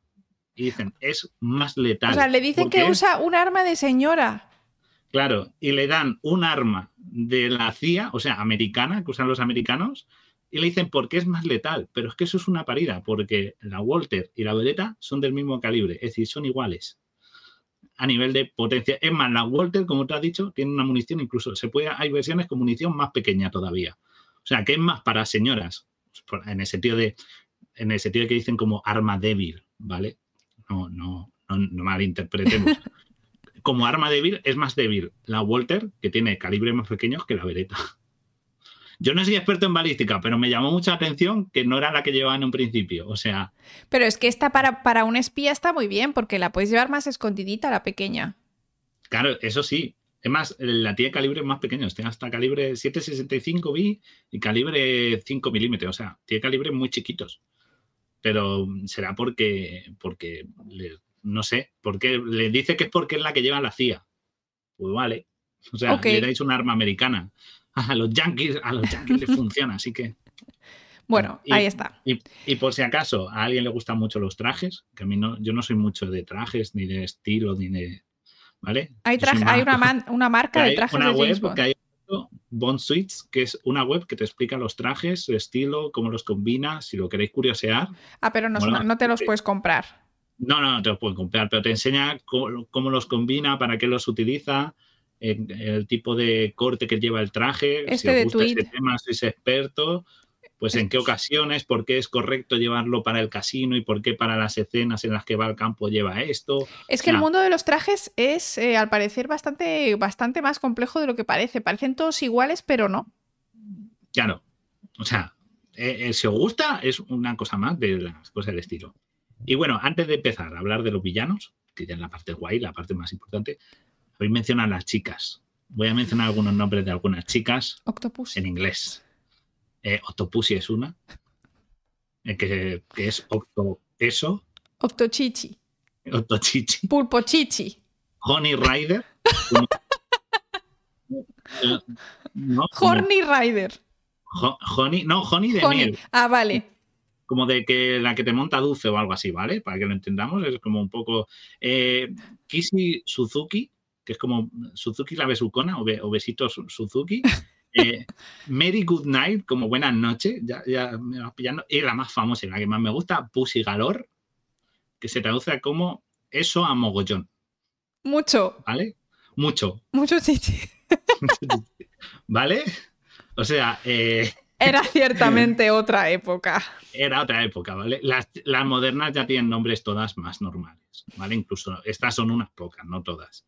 Estas eran las primeras, la época de Son Connery, y claro, pues los nombres eran como muy tal. Pero ya más adelante las mujeres tienen nombres más normales, tipo Teresa, Jinx, mm, sabes, Elena, nombres más normales, y también son, son espías, siguen picando igual en los trucos galanes de Bond, eso no se lo quitan. Pero ya tenemos espías, tenemos mm, militares, tenemos científicas, chicas que saben pelear, que saben usar armas, disparar, pelear. Es decir, que eso que son todas inútiles. Todas pican mucho en los, ya os digo, caen todas en el saco de las, las enamora Bond con un pase de manos. Luego a borracho no funciona muy bien. El borracho galán funciona porque no le conocen, pero las chicas por lo menos ya empiezan a ser un poquito más proactivas. Y según avanzan las películas más, con lo cual eso está muy bien. ¿Vale? Aunque Bond es muy machista. Sí. Mira lo que dice Rubén. Dice, eh, Sean Connery dándole del revés, con el revés de la mano a las que se portaban mal. Sí, Sean Connery es el que más maltrataba mujeres. vale, incluso hay una entrevista. ¡Qué horror, por favor! Hay una entrevista que le sacaron que llega a decir que una buena torta a una mujer, pues de vez en cuando para enseñarle dónde están las cosas está bien. Sean Connery, que te dé un poquito el aire. ¿Vale? O sea, lo hice en una entrevista, no, no, como personaje. no guionizado. No guion. Claro, es, es del que. El, pero porque son Connery, ahora veréis, tengo ahí, mira, las, las pelis un poco que hace. ¿Pero qué imagen? Porque estos son 26. Bueno, sí, la 26, 26 mejor. Ya pasamos directamente. Pero los villanos no los em, enseñamos. No, porque os iremos viendo así los ah, principales, porque hay muchos. Pero me quedo con los mejores, ¿vale? James Bond que hizo eh, contra el Doctor No, que es la primera, el 62, eh, no es la primera vez que aparece. James Bond había aparecido en una serie que se llamaba Clímax, que contaba como relatos de intriga y, de acción. Y el Casino Royale aparecía, creo que en el 54 o así, ¿vale? Y no lo interpretaba, interpretaba un actor desconocido. Pero la primera peli es del 62, que es eso, Casino Royale. Luego viene desde Rusia con Amor, eh, con The Goldfinger, que la ¿Vamos a hacer todas? ¿Las 30 no, de no, todos? Vamos a, no, no, vamos a no, hoy menos, hoy menos. Te he pedido que, no, Eh, que no me hagas listas no, de películas, por favor. No, la mencionamos, nada. Operación Ture no solo se vio dos veces, hay muchas, ¿vale? Y este James Bond es el más violento, el que más le pega a las mujeres, por desgracia, y es el Le pega más a todos. Le pega, es el más violento, de los más violentos físicamente, ¿vale? Que más pelea cuerpo a cuerpo, por decirlo así. Y el, el primer villano es el Doctor No, que lo conocéis, ¿no? Ahí lo tenemos. Bueno, aquí tenemos a todos los, los... Ahí tenemos a todos. Hoy vamos a hacer los tres de la izquierda, que son Sean Connery, John Lassenby y Roger Moore. Ujú. Y en el próximo haremos Timothy Dalton, Pierce Brosnan y Daniel Craig, que son los modernos, los guaperas nuevos. ¿Vale? Entonces, aquí tenemos al Doctor No, que tiene manos mecánicas porque las perdió por la radiación. O sea, Amigo mío. Son guantes, pero son en teoría manos mecanizadas. Cosa curiosa para empezar. Sí, a- bueno, está los guay porque- siempre tienen tener algún defecto físico, muchos de ellos. Eso es un dato. Y es bueno, que pues es un poco como que siempre utilizan el mismo tipo de... Pero es igual que las películas Disney. Los malos Claro. siempre tienen como las mismas características, ¿no? Y en este caso, pues también. en este caso es científico, experto en radiación. Le gusta mucho, ¿eh? Poner científicos malos. ¿Por qué Sí, será? porque tiene como más. Y millonario, por supuesto, porque Mm, tiene siempre. una isla para el solo comprada. O sea, quiero decir, en Jamaica tiene una isla entera para el solo. eso. Para sus cosas... Para unas sus... perrillas. Sí. ¿vale? Tiene unas perrillas. Y, y tiene, porque lo que tiene es un reactor nuclear en su isla, de nuevo, unas perrillas. A ver, bueno, se ahorra pagar a las eléctricas. Claro, eso sí, eso sí. Y tiene un reactor nuclear y tal. Y bueno, pues eh, lo que está usando es como para desviar cohetes que salen de la NASA, Mm, ¿vale? Digamos que. porque odia la NASA. de radiación, sí. Lo que odia es la exploración espacial. Cassini Claro. Huygens. ¡No! ¡No! No, en teoría es para luego pedir Las Voyager, dinero no. y, ¿no? y chantajear un poco. Ese señor lo que le molestaba es lo que me dicen a mí muchos. Cuando yo hablo de, de ciencia que no es de, de salvar vidas, por ejemplo, es que yo no entiendo por qué hay ciencia para explorar Júpiter si no somos capaces de curar el cáncer. Pues este señor estaba igual, ¿no? En plan, mm, Claro. A lo mejor, NASA, este dinero no te pertenece. tam- también os digo, a lo mejor es un terraplanista y no quiere. Puede ser un giro. Es terraplanista y no quiere que descubran que la Tierra es redonda. que Pero entonces no sería terraplanista, entonces sería redondista. Porque No, no, no, pero está sabría. en contra, claro, para que. claro, Él quiere seguir con el. No, es un terraplanista que sabe la verdad, pero que sigue con el cuento. Claro, está- estaría ahí, estaría ahí. Y bueno, pues eso, emite radiación. Mm, a ver, las cosas emiten radiación, pero incluso Chernóbil, que emitía mucha, no llega a la radiación como onda a tanta distancia No como es- para poder ya. afectar a un, a un, ¿no? Al giroscopio, que además Claro. dicen al dispositivo giroscópico de un cohete. No llega. O sea, por ejemplo, el caso de Chernóbil se dispersó mucha radiación, pero porque iban partículas irradiadas Mm. Sí, transportadas por el aire, pero la onda no llega. Claro. O sea, no, está a kilómetros, claro. Este señor tiene un reactor nuclear por hobby, porque no está O sea, el cohete que Para falla parecer cuando malo. lo lanzan, claro, para parecer malo, pero más allá el cohete, no que, fa- el cohete que falla, entonces, yo no he visto la peli, ¿vale? Pero supongamos que falla un cohete porque este señor le da un botón y envía radiación a ese cohete. ¿Coincidencia? Sí lo creo. uno, o sea, en plan, este señor podría haber seguido flipándose, en plan, jajaja, estoy desviando cohetes y los cohetes no se verían afectados. O sea, Claro. eso pudo ser cualquier problema que sufrió ese cohete, pero no, no por esta acción de este señor, ¿vale? Lo que sí que es curioso es que en teoría hay radiación por toda la isla, lo cual es para decirle... Por eso perdió la mano. Muy, científico, pero gestiona tus residuos, porque claro, Bond llega a esta isla, ¿vale? Él está en Jamaica y esto es como una isla pequeñita y tal. Entonces Bond llega a la isla para averiguar qué tal, que es cuando sale la famosa Ursula Andrews de la playa, que es la más inútil de todas las chicas Bond, porque no hace nada. Solo sale de la Y playa. se, ah, y se van metiendo pues por la jungla, por el río, por la tierra. Y cuando les capturan, les dicen que están contaminados de radiación, porque toda la isla es radiactiva. Pero ¿y entonces a James Bond no le dio cáncer dentro de 20 años? No, porque... Pues no, la historia. No, a mí me parece era- que no, no. encaja. A ver, no porque los limpian. Ah, vale. Y eso sí que es verdad. O sea, la, la- mira, ahí tengo una imagen de cuando los limpian, ¿vale? Los capturan y va un, un radiometrista, un dosimetrista, que es... Eh, y va ahí a limpiarles que les, pegan cuatro manguerazos. Vale, o sea, eso está muy bien si tu ropa está, pero si tú ya estás mutado. O has ingerido el material radioactivo porque has O has respirado polvito radioactivo. O has respirado, que es lo más probable estando en una isla. O ya te ha dado la radiación de una piedra que estaba ahí cerca, te has tropezado un poco. O sea, esto existe. El, limpiarse así sí que existe. Sí, sí, Existen duchas de esto sale en Chernobyl. se trabaja con radiación. En la serie. Pero te limpian un traje que lo que tienes es eh, que tienes tú aislado y son zonas en las que detectan dónde tiene la radiación ¿no? y pueden limpiarte. Pero si tú has ingenido, has estado respirando, porque está como un día entero en la isla moviéndose, has estado metido en el río, porque se mete como en un río de... El agua entra por orificios te va, ya tienes radiación dentro del cuerpo, entonces te pueden limpiar, pero vas a seguir teniendo radiación dentro. No para ser radiactivo, pero sí para que puedas desarrollar enfermedades derivadas. O sea que no, esta parte está bien, pero no tan bien. ¿Vale? Sí que se puede limpiar la radiación, en eso sí es correcto. La, esto y que se hace con duchas, eso es cierto, pero no se llega a hacer de la misma manera que, eh, que si ya has ingerido. Si ya entra en tu cuerpo, date por fastidiado porque vas a tener radiación interna y a saber qué consecuencias tiene. Exacto. Así que bueno. Mm, que el plan del doctor no es una chapuza.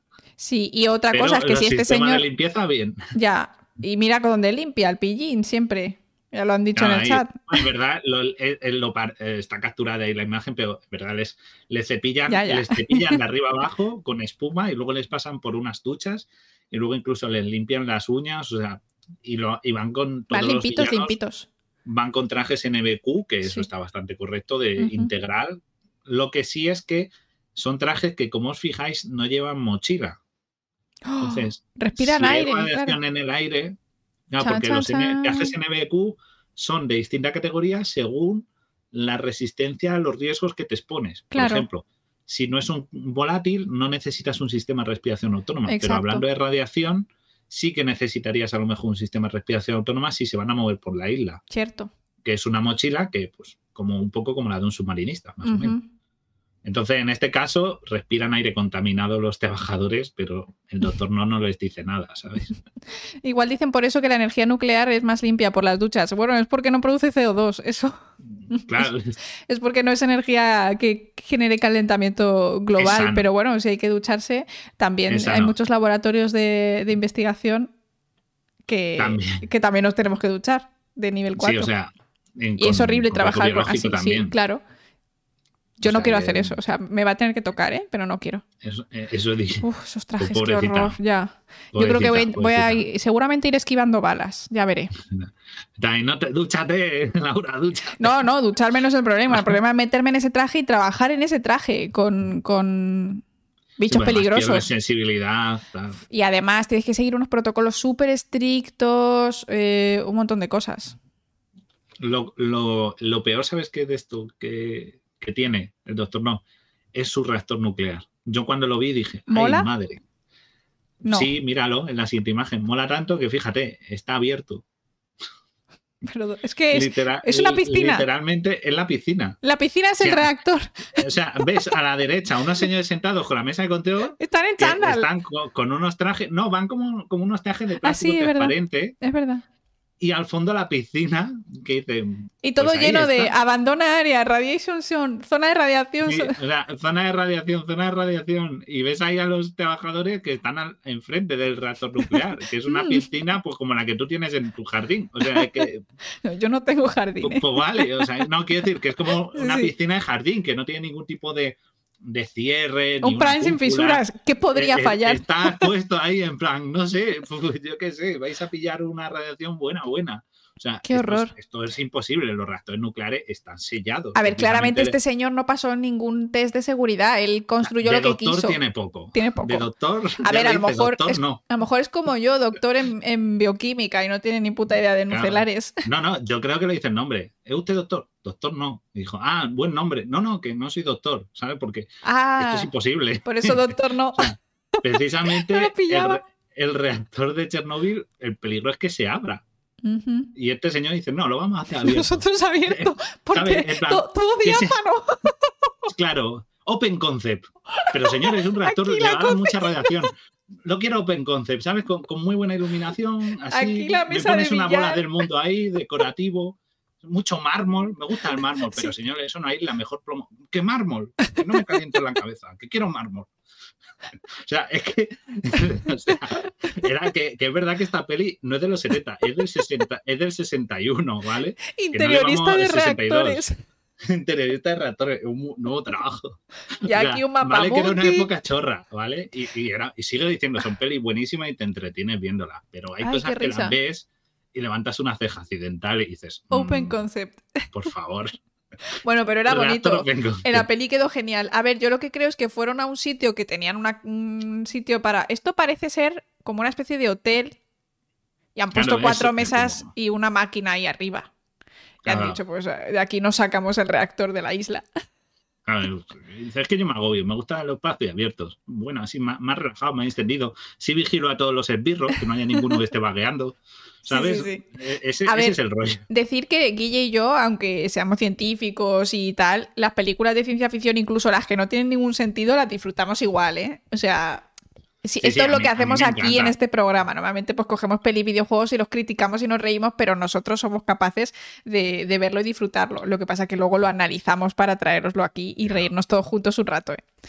Porque si tú tienes un reactor así, aunque esté en ese agua, que es correcto que haya agua, ¿no? Porque es lo que se tiene, pero el objetivo de un reactor nuclear, o sea, además es que es absurdo. Es contenerlo, claro. Porque la idea es que tú tienes el reactor generando calor, luego tienes la piscina encima, que digamos, vamos a considerar que el reactor está debajo de la piscina. ¿vale? Vamos a considerar que debajo de la piscina tuviéramos el reactor aislado, cerrado en plomo y no subiera radiación. Vale, perfecto.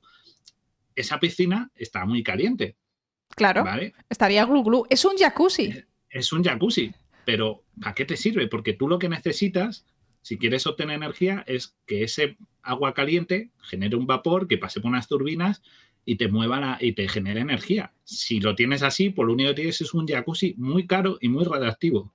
O sea, no tiene sentido nada por donde cogerlo. O sea que científicamente este señor... El agua se calienta sola, no tengo que pagar a Endesa. Jacuzzi al infierno. Sauna es nucelar. sauna nucelar. Porque es que no. Cuando hablemos de Interstellar, tranquilo, amigo, todavía tiene que llevar un poco, pero lo haremos. Dejemos a, Nolan tranquilo una temporada. O sea, este, este doctor no, no hay por dónde cogerlo. Bueno, pero el traje era guay.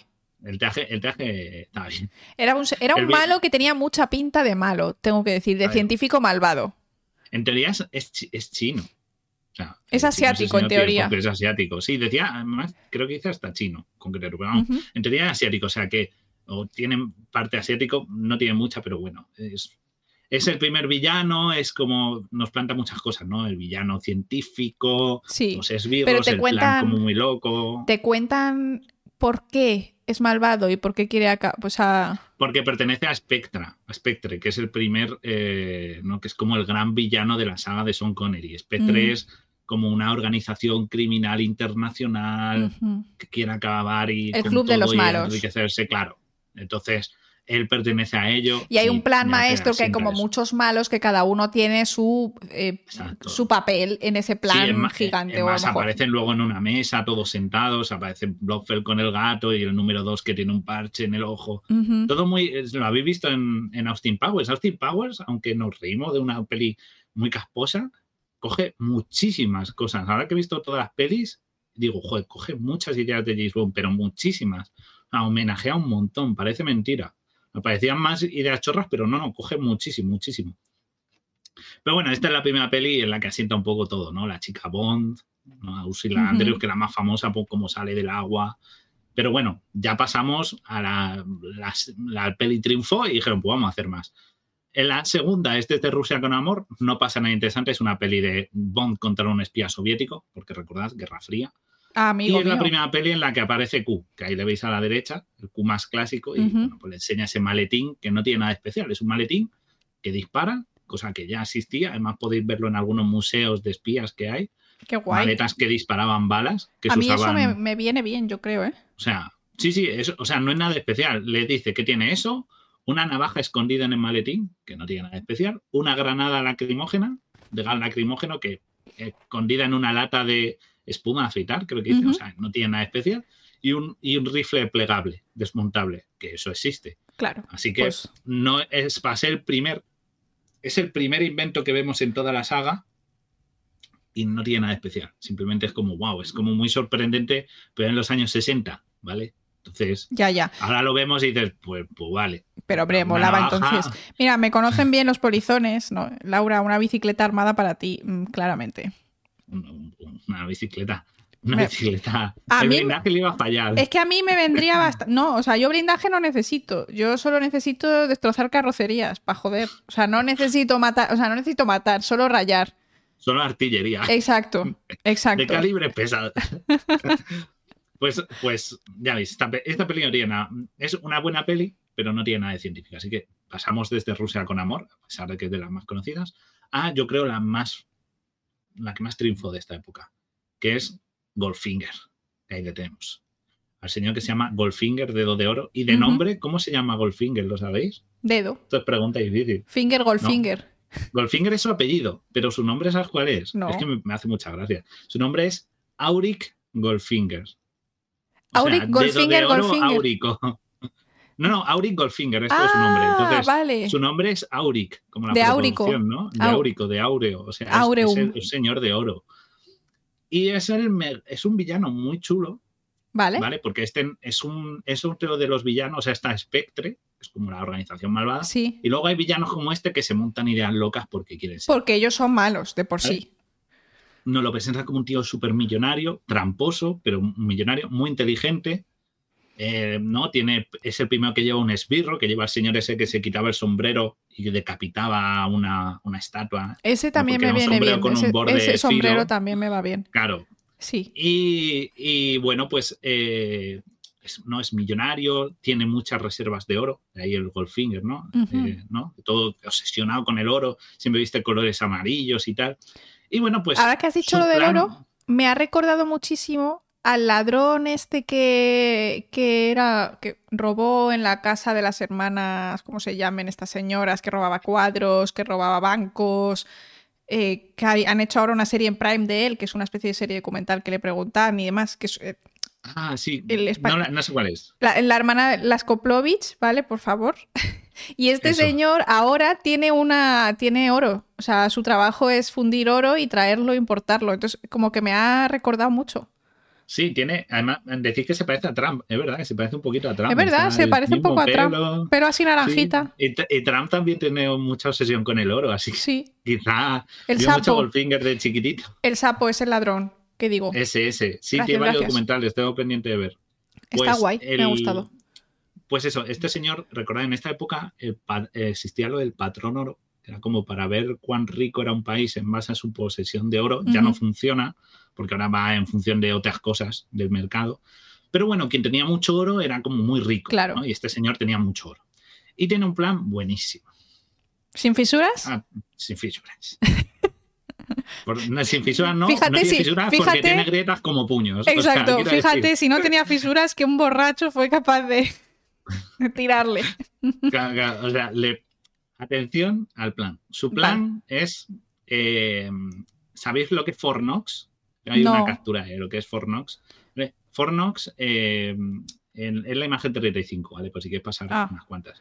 Su plan es, si que ahí ahora aplicamos esto, que de la chica está cubierta en oro, Fornox es un, es una, lugar. Es un lugar en Estados Unidos que es una reserva de oro, es una base militar, y donde está la grande reserva de oro del país. Vale. O sea, es una, un sitio súper protegido. ¿Ok? Base militar estadounidense súper protegida. Ah, la reserva de oro de Estados Unidos, exactamente. Entonces, ¿cuál es el plan? El plan es entrenar a unas señoras pilotas, las entrena Pulisi Galor, porque claro, son todas pilotos, cual está bien. o sea, confía en. Hay mujeres que hacen cosas, no es todo tíos, está bien, eso está bien para ser la peli. Pero dice: el objetivo es, con estas avionetas, volar bajito sobre una base militar americana echando un gas que por la pinta debe ser una especie de gas nervioso que dejará inconsciente a todo el mundo en el fuerte, da igual si están dentro de, una estancia afuera o dando un paseo. Con aire o sin aire acondicionado, lo que sea. Con aire acondicionado, igual, todos se quedan inconscientes y la idea es meter una bomba sucia dentro de la reserva de oro y contaminar todo el oro. Como el oro está contaminado, nadie le va a hacer caso. Estados Unidos va a perder poder económico, va a necesitar oro limpio y yo tengo oro. Así y me lo van a comprar. me forraré más todavía.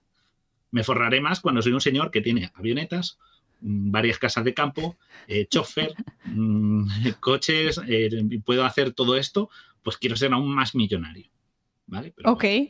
entonces, mm, para empezar. Y si sobre... Yo sobreviviría con el invento de respirar bajo el agua, pero no lo usas bajo el agua, así no tienes que respirar eso, si eres James Bond. Claro, la cosa es, eh, si estás dentro de una estancia te llega el gas, tendría que ser un gas, dice que es un gas somnífero, pero por la pinta tiene que ser un gas nervioso, ¿vale? Porque tiene que ser un químico muy potente, como son los gases nerviosos, que haga efecto en muy poco tiempo para que mm, te quedes inconsciente o te mate. Pero claro, son, no son más de 10 avionetas y aunque tú las tires a cierta altura se van a dispersar. O sea, no llegaría a una... O, es muy letal o la concentración tiene que ser muy alta porque con poco que haya aire... Sí, o, tienes que tirarlo de súper cerca, que yo creo que esto tendrá también sistemas un poco de protección. es decir, creo que sería americana. muy complicado acercarte mucho. Sí. En la peli dice que hay 35.000 efectivos dentro. Yo busco la población de Fornox de alrededores, está en torno a 10.000, pero de nuevo, 10.000 personas que tienes que dejar inconsciente en apenas un par de minutos. Ostras, sí. Plan sin fisuras, lo que decíamos. Y que todo el mundo esté en la calle, o sea, que todo el mundo se ponga a tiro, porque claro, si tú estás en el baño, estás en tu casa. Pero escucha, y luego el oro ese no se puede volver a purificar, o sea, es decir. Hasta aquí dices, esto no me va cuadrando mucho, pero vamos a decir que ese que lo consigue. funciona muy bien y lo consigue y llega, ¿vale? Vamos a ver de qué está hecha bomba. La bomba sucia, una bomba sucia es una bomba que libera radiación. Vale. No buscas destrucción masiva como una bomba ah. nuclear, sino que tu objetivo es contaminar. Pero el oro tiene isótopos, o sea, malos, malvados. No, el oro no. Tú lo haces con otra cosa y lo que haces es que esas partículas quedan sobre el oro y el oro vale, se contamina. Entiendo. O sea, la idea es meter la bomba en la caja fuerte de Fornox, detonarla dentro, no va a explotar, no se va a romper en teoría nada, pero va a liberar todos esos isótopos es un flux, flux radiactivo. y va a contaminar el es un flux, flux radiactivo. Vale. Vale. Bueno, no está mal la idea. Pero la cosa es que, viendo la película, dicen que isótopo lleva la bomba sucia. Y yo me puse a buscar esos isótopos. Y son dos. Dice isótopo yodo y isótopo cobalto. ¿Vale? Vale. El isótopo yodo, el yodo 131, tiene una vida media, un periodo de semi-desintegración de ocho días. Bueno, a ver si echas mucho. Vas a contaminar una semana el oro. No, da igual, puedes echarlo a raudales. Como si vas con una. No, pero es periodo de, periodo de semidesintegración. Eso significa que tarda ocho días en reducir, en explotar la mitad de los, de los estos. Si tiene muchísimo, pues ocho, más otros ocho, más otros ocho. de semi-integración son eternos, pero digamos, para que deje de ser peligroso su radiación, son ocho días. Con lo cual vas a tener ocho días no, pero eso no es lo que significa. Eso no, es lo que significa periodo de semidesintegración. Tienes que dejarlo mucho más tiempo de lo, del periodo de semidesintegración. Porque si tú tienes una radiación de un millón, en ocho días tienes medio millón. Y en otros ocho días tienes un cuarto. No es de los más eh, radiactivos que hay. No, no, no, pero que no en ocho días no lo tienes. A lo mejor tardas, yo que sé, un año en asegurarte que hay cero radiación. Pero bueno, factible. no, es de, ni de las más dosis más altas, ni de las más duraderas en el tiempo. No, ocho días es corto, sí. Es corto. O sea, no es como uranio 235, pero uranio 235 ya hablamos de millones de años y una radiación mortífera durante mucho tiempo, ¿vale? El yodo no es así, ¿vale? El otro que se usa es el cobalto, he buscado el, cobalto 60, ¿vale? Y este sí tiene un periodo más largo, este lleva unos, ocho, unos años. Vale. Este sí podría ser problemático porque tendrías que paralizar el oro, sí. el oro estaría contaminado ocho años. Pero si lo fundes, podrías volver a separarlo, ¿no? Si lo fundes, podrías decir que lo tienes, con, podría seguir contaminado, porque pues, se podrían mezclar las partículas. Lo que puedes hacer es que como el oro está sólido, lo puedes limpiar. Y ya está. ¿No se ha puesto una bomba sucia? Lavamos el oro, ¿vale? Es un trabajo costoso, llevará su tiempo, requerirá que gente vaya con trajes antirradiación para irlo limpiando, pero literalmente pueden limpiarlo. Dice Pedrosa, podría haber metido plátanos e ir tirándolos. los plátanos tienen potasio radiactivo, claro. Bueno, como todos nosotros también, pero, Claro, pero no, dosis muy baja. Entonces, ha cogido dos isótopos de muy baja potencia, porque el cobalto tampoco es que sea muy radiactivo, que digamos. Sí. Pone poco y los aplica sobre un sólido. Es decir, con que los limpien, limpian los lingotes y ya está. Dice, dice Turco Depor, ¿qué era? ¿Para que ganase valor su propio oro? Sí, efectivamente. Claro, para que gane valor su oro, entonces y ser más rico. le compra él el oro y ser más rico todavía. ¿Sabes? Como que él domina el mercado, porque digamos que él tiene muchas propiedades en oro. Pero claro, es que los isótopos que usa no tienen mucho sentido. Ya. es que no se quería poner él mismo en peligro. Entonces él dice, dame una cosa, pero que transportarlo sea bien. Claro, o sea, e, es, rico, pero además no tiene problemas para transportarlo porque dice que tiene contratados a varios mafiosos que los reúne en su casa y les cuenta el plan y les dice, si sale todo bien, os doy 10 millones de dólares a cada uno y tal. O sea que tiene recursos, coño, compra uranio, tío. Ya. compra uranio. Si el doctor de Regreso al Futuro, el pero quiero comprárselo a los libios, tú puedes comprárselo también. Pero si él tiene oro, ¿qué más le daría vender oro a Estados Unidos o simplemente ir vendiendo su oro? Lo querrá en cash. Bueno, que, sí, o querrá más, más precio por kilo, claro. Más precio por el oro, claro. Pero aún así, es absurdo que use eso. O sea, este plan se mejoraría. Dice Tarmac, lo mejor es cómo desconecta la bomba, apretando un interruptor. Sí, es verdad, la desconecta Bond en, un minuto, o sea, en, menos, en 30 segundos la arregla y dice, esto se desmonta aquí, y hace ¡plac! y la saca y ya está. Y es como, qué chorrada, o sea, que explote, si luego limpias los lingotes y ya está. Bueno, el plan sin fisuras, ¿no? Incluso se pueden limpiar no solo con agua y jabón. Como estás hablando ya de oro, hay químicos que tú los aplicas y, son mejores para retirar todo el, las partículas radiactivas. Claro, todas las impurezas radiactivas las puedes retirar más en el proceso de lavado, con lo cual puedes tener el oro disponible en una semana. ¿Vale? Una semana o dos o un mes, como muchísimo. De nuevo, no es una cosa de que le has jodido el oro para toda la vida. Así que... Bond, lo limpia con el aliento de alcohol. Pues sí, es verdad. Lo desinfecta por lo menos. O sea, que es un poco, que es un poco un plan chorra. Y habías visto ahí una chica. Sí, en oro. En, oro, porque es la famosa muerte que muere una chica porque la pintan en todo el cuerpo de oro. Y pesa mucho y no puede andar y moverse la cama. En teoría es que se asfixia, ¿no? Ah, es que el oro pesa un montón, entonces digo, a lo mejor la capa era gordita y. ¿Qué digo? Será es pintura dorada. Dicen que es pintura dorada. Pero que le ponen oro en todas partes, eh, por ejemplo, dentro de los ojos también. Porque Lo que me gusta de la imagen es que gracias a ese cojín correctamente puesto, Twitch nos va a perdonar que no se le ve el culo. Bien, no nos, no nos cancelan el programa. Ah, está bien. Sí, en teoría a Bond le dejan inconsciente, esto al principio de la peli. Conoce a esta chica, ¿no? Que traiciona a Goldfinger, a Bond le dejan inconsciente y cuando se despierta se la encuentra muerta así. Y se le han pintado todo el cuerpo de oro. Y se ha asfixiado. Literalmente dice que se ha asfixiado. Big Man. Y todo el mundo. Buenas, Big Man. Bienvenidos, mucha espero que estéis súper bien. Claro, mucha gente durante mucho tiempo dijo, no, porque las que se hacen body painting se pueden asfixiar. Y hubo como una leyenda urbana de que si Pero la gente respira por la piel. Podrá sudar. La piel respira, sí, la piel respira, ¿vale? Pensad que la piel es un tejido muy superficial, entonces no hay venal, a veces la irrigación es completa, ¿vale? Le llega sangre, pero tiene una capacidad de permeabilidad más o menos relativa en humanos, sí que estoy hablando en humanos, ¿vale? Pues hablamos de anfibios, los anfibios respiran por la piel, por ejemplo, pero eh, en el caso humano sí que tiene cierta permeabilidad, entonces puede captar oxígeno. Pero ¿cuánta gente está viniendo?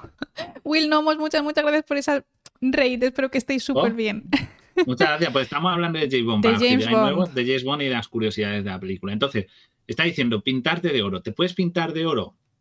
Mm, ¿Te va a costar respirar?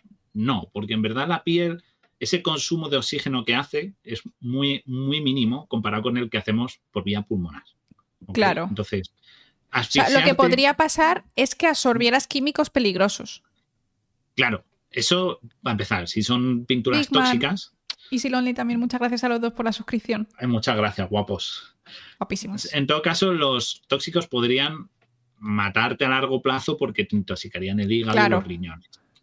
Pero no te ahogas. Asfixiarte, no te ahogas. Si te llegas a pintar todo el cuerpo con pintura, y con pintura no de body painting, que suele ser de unos materiales mejores, claro. Eh, mejores, que aumentan, ¿no? que sea un poco más transpirable y tal. Pero si lo hicieras con Titan Lux, te compras ahí un bote de Titan Lux y te haces te una brocha gorda y te empiezas a dar todo el cuerpo y tal. Y te cubrieras todo. La cara también, que hay que echarle horas para pintarla entera. O sea. Hombre, a ver, no, a brocha gorda no, pero si fuese a pincelico. Pero tú te pintas entera. Vale, te pintas un color de una pintura, una pintura plástica de pared, acrílico, ¿vale? Te coges ahí, ¿vale? Te coges el bote gordo de pintura, te coges así uno de estos, tipo como los de Impre, ¿no? Y haces así, te coges y para arriba, para abajo. Vale. Del color que quieras, el color es indiferente. ¿Qué pasaría? ¿Qué pasaría? En la peli dicen, los artistas profesionales se dejan una parte baja de la columna que es para que puedan respirar. El ano. o sea, sí, en teoría la rabadilla por ahí respira. Si no te pintas eso, respira. yo no quiero decir nada, pero es que eso tiene sentido, que no te pintes el culo. O sea, que no te tapones el culo con un este, porque también hay intercambio de, de gases. De gases. Porque la membrana muy fina ahí atrás. La, parte baja de la espalda, aparte vale, lumbar. Vale. Pero si tú te pudieras cubrir, tuvieras alguien que te cubriera la espalda, el cogote, todo, te pintara en Que no, que no te mueres no te asfixiaría. Lo único que podía basarte es que te podría llegar a dar un síncope, marearte, pero no porque te asfixies, sino por el calor. Porque si es una pintura muy ah, densa. No puedes sudar. No puedes sudar. Amiga, no puedes sudar, tu piel no te aspira. Entonces, como meterte en un traje neopreno. ¿Vale? Claro, Llegaría claro. un momento que llegarías a esto. Y como está muy adherido a toda tu piel, no sudarías, te costaría mucho transpirar y te podía dar un golpe de calor claro. y marear. Pero ¿de dónde ha no salido esa te idea? ni te mareas. Es que es ridículo, Porque la peli muere, se la encuentra así muerta, pero a lo mejor pero la es han que yo creo, y luego claro, la han pintado de oro. Claro, claro, claro. Yo creo que o puede ser eso, que la han estrangulado y, dicen, no, se ha, asfixiado. no ha sido nadie, no ha sido culpa de nadie. O, o lo que yo había pensado es que pesaba tanto, porque claro, es oro, en esta peli es oro, no es pintura normal. Digamos que oro pesado. oro Entonces, no tenía, fuerza. o sea, no, no, no. En realidad solo estaba dormida. Claro, o sea, a lo mejor la, han ahogado y le han dado un brochazo y han dicho, ya está, para, dejar mensaje. Pero bueno, a lo mejor hay alguien que, como aquí, eh, un poco como el CTSPO, ¿verdad? De la historia de las que le dan golpes de calope porque estaba ahí y tal. O, por ejemplo, se os viene a la cabeza el de, tengo ahí la imagen del hombre ojalata de la primera peli del Mago de Oz, que era un hombre pintado de, vale, este señor tuvo un problema con la pintura, ¿Ah, pero no porque se asfixiara, porque no iba a pintar entero. Se intoxicó porque eran unos polvos de aluminio y él le dio una reacción alérgica. Chico. ¿Vale? Pero no se asfixió, que mucha gente es como, claro, como el hombre ojalá se asfixiaba. Primero, este señor no iba pintado entero. Solo la cabeza. se le pintaba la mano y la cara, es decir, no iba pintado todo. Su problema es que le dio una reacción alérgica por eso, por los polvos de aluminio. Así que no, te puedes echar pintura y no te vas a asfixiar. Podéis pintaros body painting y si veis a gente que el se ano no lo pintéis. Entero, el ano no, el que circule aire como tubo de escape, pero, eh, pero no, no os preocupéis porque, ni, y por supuesto la gente que hace body painting, si lo buscáis en la composición de las pinturas, son unas que facilitan mucho la Se limpian bien y todo eso. Lo que sí es, si os hacéis body painting a alguien o os pintáis mucho para alguna fiesta o algo, recordad siempre eh, echaros bien de crema hidratante después porque la pintura sí que deja muy, muy seca la piel. Así que consejito de maquillaje. Yo es que no soy mucho de, pintarme, la verdad. Pero, oye, por un disfraz, quién sabe. Si esto. Así que nada, no puede pasar. El láser. el láser, pues no tiene nada especial y podría pasar lo que le está ocurriendo a vos. Muy bien. Me viene bien un láser corta. Lo único que a esa distancia jodido, ¿vale? Tendría que ser más cerca. En los láser, mira, tengo una imagen de un láser. Láser hay algunos que pueden cortar hasta 2 centímetros de metal macizo. Qué guapo. ¿Vale? Lo que pasa es que se hace a muy corta distancia. ¿Vale? Porque el problema de hacerlo a larga distancia es que, eh, quiero decir, eh, se dispersa. Entonces tú necesitas concentrar en un punto para que haga el corte. Pero claro, llegan a cortar chapas pues eso, el grosor de 2 centímetros, bastante impresionante. O sea que sería factible. Yo tengo una pregunta con este tipo de. Eh, para los que estáis en modo radio, eh, siempre en las películas que alguien quiere como cortarte, ya sea con una radial, con un láser, te, tumban en modo estrella de mar y van como poquito a poco con el láser desde el nivel de los pies hasta que llega a la zona, a la zona, zona importante, digamos. Si te van a matar, ¿por qué no te disparan con ese láser en el corazón y ya está? O sea, ¿por qué te tienen que hacer el te voy a cortar en dos con mi láser? como de a poquitos. sí. Coge una pistola. Es que eso solo puede salir mal porque, claro, le estás dando tiempo a que salga de la, de, del atamiento, que al final es lo que siempre pasa. Y además, en este caso no se escapa, que todo el mundo piensa, porque tenemos la mente del capítulo de Los Simpsons, que es algo parecido y se escapa el James Bond que tienen, pero en esta no se escapa James Bond y va a morir. Lo que pasa es que le dice a Goldfinger, yo sé cosas, y le dice, ¿tú qué vas? Y dice, que sé cosas.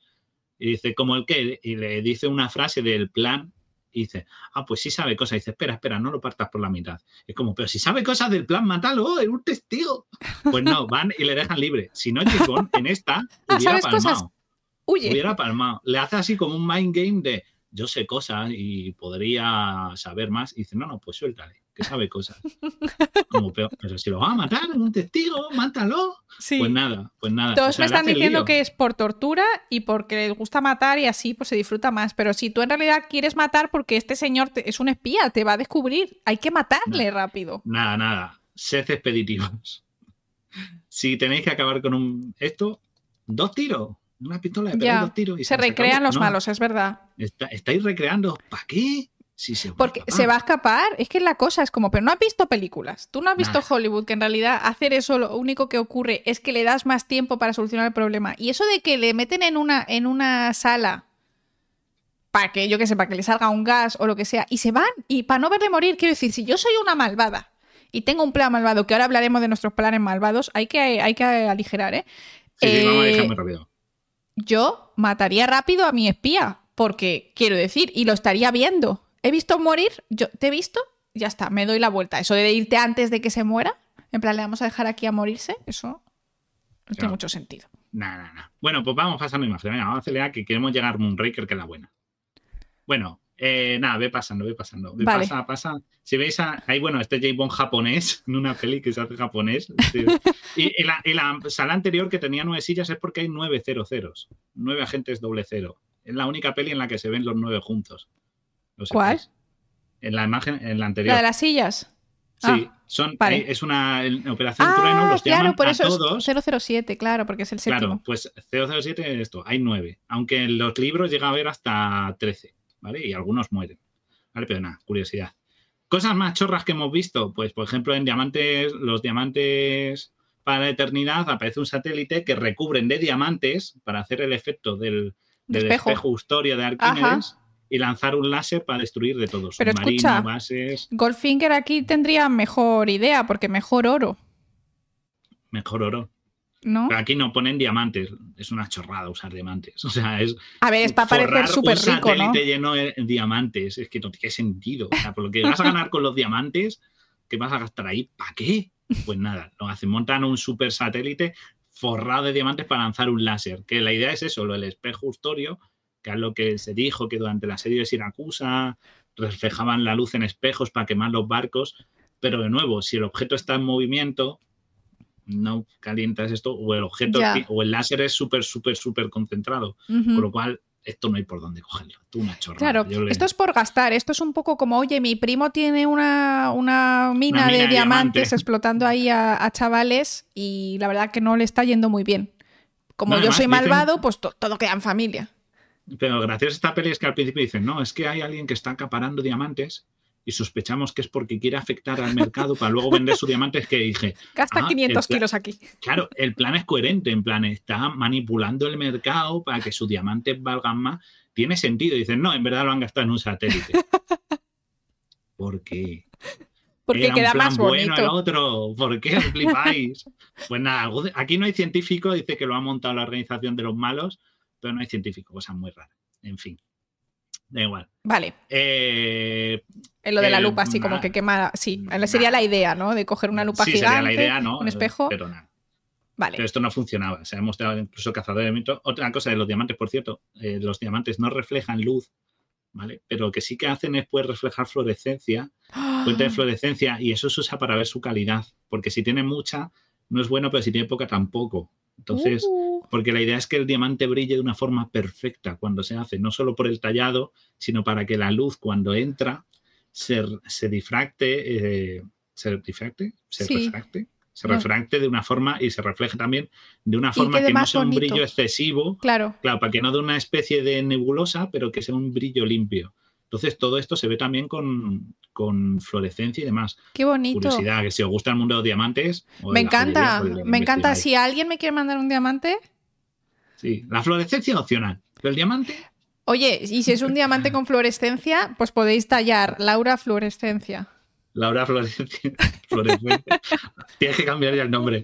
Está muy Laura Fluorescencia me gusta mucho más. Ya, pero mucha gente no lo podría pronunciar. Es verdad, es verdad, había problemas de edición. Fluorescencia significa calidad de diamante, o sea, es decir, que esté en la fluorescencia ideal. Está maravilloso, maravilloso. Por cierto, hay una peli que no es como que es como un spin-off que sale Son Connery de viejuno y me gusta mucho el término porque es yo creo que es un problema de traducción al español que le riñen porque hace poco ejercicio, fuma mucho y bebe mucho y le dice, tiene que usted hacer, llevar vida sana para liberarse de esos, agarrar sus liberalismos radicales. No de los radicales libres, de los liberalismos radicales, ¿sabes? Porque J. Bond está teniendo unos pensamientos muy progresistas, quítatelos de la cabeza, deja de fumar. Es que me hace mucha gracia. Problemas de, traducción están muy graciosos. Desde cosas como encontraros el, en vez del MI6, el M16, o, la, o decir NATO en vez de OTAN y cosas así, está muy gracioso. Errores de traducción. No tiene nada que ver, pero bueno, quería mencionarlo, ¿vale? Entonces vamos a llegar al villano. Espera, que resetemos Radicales libres, liberalismos. Liberalismos radicales. En plan, señor, quítese o yo lo siento, vaya al gimnasio. Pero esto cada vez, cada vez que hablemos de radicales libres, aquí en este canal ya no se puede hablar de liberalismo, del radicales libres, hay que hablar de liberalismos radicales. Es que. Es que dan cáncer. Estaba y es como. ¿eh? En plan, ¿qué ha dicho?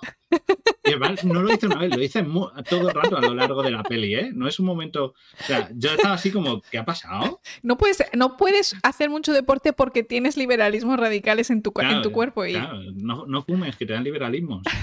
Te, vuelves un liberal. Si fumas y bebes, te vuelves un liberal y un radical. No tiene sentido. Ay, por favor. En fin. Traducciones aparte, llegamos al villano que tiene por fin un plan de biología.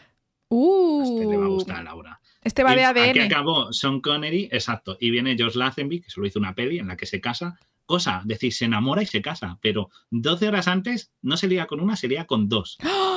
¿Vale? Y esa misma noche le dice a la chica, ay, creo que te quiero y tú, pero si te hace 12 horas estabas con dos tías Qué diferentes. Falso. Qué falso eres, J. Bond. Además que dice que se enamora de ella solo se la camela para conseguir llegar a ver al villano. y dice que se va a casar con ella solo por lo del villano. Claro, luego se casa, anda ya. Jimón, no están mintiendo. Pero Me cago en la leche. La cosa es que aquí está en la peli en la que por fin aparece Blofeld, que es el señor este, que lo hacen muchos actores porque lo cambian a lo largo de varias pelis, que es el señor del gato, famoso, ¿no? Que es calvo como el doctor maligno. Sí. Ahí viene, además viste de gris igual. Y tiene un plan crear el virus Omega. Sí. Está bien, coño, peli del 69. Me han quitado el, plan. un virus. Espérate, Guille, ¿me han quitado el plan? A ver, su plan es que tiene un montón de chicas. Ah, ese, mi plan no es ese. No. a, lo mejor el importante es reunimos un montón de chicas guapas, eso es parte del plan. ¿Sirve para algo? No, pero vamos a reunir chicas guapas. Ahí las tenéis, por cierto, con el J. Bond, que la noche siguiente dice, cariño, te quiero, casémonos. Y, antes estaba con 19 personas. Estaba con 19 chicas, ¿vale? Pero el plan es que las chicas son importantes, porque lo que hace Blofeld, que se llama así, es reunir a todas estas chicas que tienen problemas de alergia, ¿vale? Una es alergia alérgica al pollo, todos son alergia, alérgicas alimentarias, tipo al pollo, a la patata, al maíz, que no son de los principales alérgenos alimentarios, porque ni el pollo, ni la patata, ni el maíz están en esos podían haber traído, yo que sé, alérgica al gluten, al marisco, a, yo que sé, a los huevos, que es más común. Pues sí. bueno. La cosa es que las traen Al frío no, al frío no eran Al frío no, porque la, la clínica está en, los Alpes suizos. es verdad. Claro, están los Alpes suizos, así que importante. Eh, y las tiene ahí en una clínica, y entonces lo que dice él es que las hace hipnoterapia para, digamos, lavarlas, la, tenerlas controladas mentalmente, porque las está poniendo unas vacunas para curarla de sus alergias. Vale, ah, qué bien, pero es bueno. a ver, las hipnotiza, pero les cura. No son vacunas para la alergia. ¡Qué chopecha! Son unas vacunas para meterles el virus, porque el virus luego no lo explican cómo, pero lo, su objetivo es contaminar todos los animales de granja y cultivos y volverlos estériles. ¿Y por qué coge a chicas guapísimas para transmitir un virus? o sea, yo qué sé, no sé. ¿No era mejor con granjeros alérgicos? Menos. Claro, sería un poco más interesante, ¿no? Ah. Pero bueno, las chicas guapas como que, digamos que como que es más fácil que, que no, que pasen desapercibidas o yo qué sé. Pensamientos machistas de los años 60. Mm. Escucha, que son vacunas contra el liberalismo radical. Claro, contra... Entonces, el objetivo es eso, eh, volver a las agentes durmientes con esta hipnoterapia y entonces en cierto momento les da como un dispositivo que cuando él las hable, pues irán a contagiar, no sé, irán a toser a un campo de maíz, no sé cómo funciona esto. Algo pasará. Irán a toser a gallinas, no lo sé, porque será un reteovirus de vete tú a saber cómo se activa, pues tampoco explica, pero más curioso el virus, ¿no? Esto sería un poquito Monsanto, porque Monsanto. Escucha, escucha, escucha. Granjero busca esposa. Granjero busca esposa. Hostia. Es el plan. Ese es el plan, lo que pasa que no lo han contado. Está bien traído. Granjero busca esposa y luego los contan. Oye, oye, oye, tiene potencial, ¿eh? tiene potencial, estaba adelantándose a su época. Vale. Pero lo más sorprendente del virus es que es un virus que funciona para animales, tanto aves como ganado. Como cerdos, seguramente. Para todo, pues, y cerdos también. O sea, vacas, cerdos, ovejas, cabras, para todo, pavos, mm, patos, lo que críes, y también para todos tipos de planta. Ah, da igual que sea ah. tomate, patata, sandía, berenjena, da igual. Yo esterilizo tus cultivos con este virus. O sea, que también mataría veganos en este plan. O sea, si solo comes carne, también te mueres. Y si solo comes vegetales, también te mueres. También. O sea, es un plan maligno, entonces su objetivo es. Nadie se libra. ¿Y el que va a comer? no, él, en teoría. Tiene sus reservas. Que, ojo, pongamos de nuevo, tiene unos laboratorios para fabricar virus, que eso cuesta pasta. Tiene una, una clínica entera en Suiza. Sí, en los Alpes. Más toda la organización de Spectre, porque este es como el líder de Spectre. Ah, amigo mío. Y dice, lo que voy es a chantajear a los gobiernos mundiales para que me den dinero. Y claro, como las chicas son anónimas, ¿no? La idea es, las tiene como un poco escondidas para que nadie sepa quiénes son, pues cuando, si no me pagáis, las activo, las hipnotizo, activo su hipnosis y van a contagiar. Y tú, ¿pero cómo funciona esto? En plan, ¿cómo que un virus afecta a plantas, animales, a todo? Bueno, es, un virus. un virus. Un supervirus, sí. el, virus, el virus con mayúsculas. El virus. No, el omega, ¿no? Para todo. claro. es, un poco. Y luego dice que, claro, ¿en qué momento esta chica no ha contagiado? Porque imagínate, esta chica tiene una prima en el pueblo y va a verla y contagia a todo el pueblo. O sea, ¿cómo funcionaría un virus? ¿Cómo podrías tener un virus dormido en una persona X tiempo. Eso, eso no es factible. A ver, si hay virus que están dormidos, pero tienes que, tiene que haber un sistema de activación que tú sepas cuál es. Al final de la peli, o sea, al final de la peli, bueno, cuando las se van del esto, él les regala como un kit de. De Ábrelo solo cuando estés cerca de, dice, de las vacas. no sé no sé qué. Y hay un bote que les dice, no lo abráis hasta que yo os lo diga. Ese está prohibido que lo abráis. Que en teoría eh, a ver, señor Mano, yo abro lo que el quiera. químico, claro, la cosa es como las vigilas, pero bueno, cuando las tienes hipnotizadas te obedecen, entonces no van a abrir ese bote que activaría el retrovirus, ¿no? El, virus que sería durmiente. Entonces es un plan loco, pero luego lo pensé y digo, ojo, es que es Monsanto, tío. es verdad, ¿eh? En plan, te rompo, no te dejo ni crecer carne ni crecer plantas para que me pagues. Para que me pagues. Es Monsanto. Uh. O sea, quiero decir, y mi plan no era ese. ah, no, bueno. Moncalvo. Moncalvo, Moncalvo, Moncalvo. Ha hecho Quasare, no he sido yo, no he sido yo. Está bueno, está bueno, vale, vale.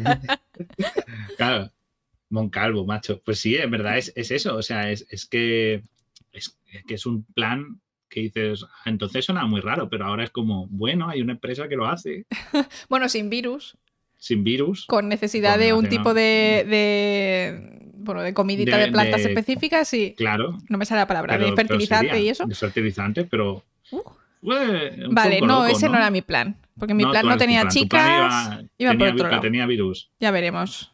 Es que no está, no está, todavía 100%. Está casi. Estoy ah, buscando pues- inspiración. Estaba esperando a que me inspirases tú con los malos.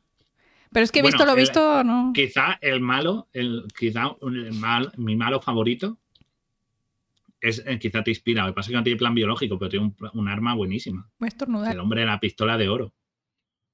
Jesús. Otra vez. Vamos ahí. No, no, pues. Eh, me he silenciado, me he silenciado. Está, silenciado, pero ha enganchado ahí una racha de tornudo buenísimo. Al final, lo que decíais, esta peli solo tuvo una, no triunfó nada.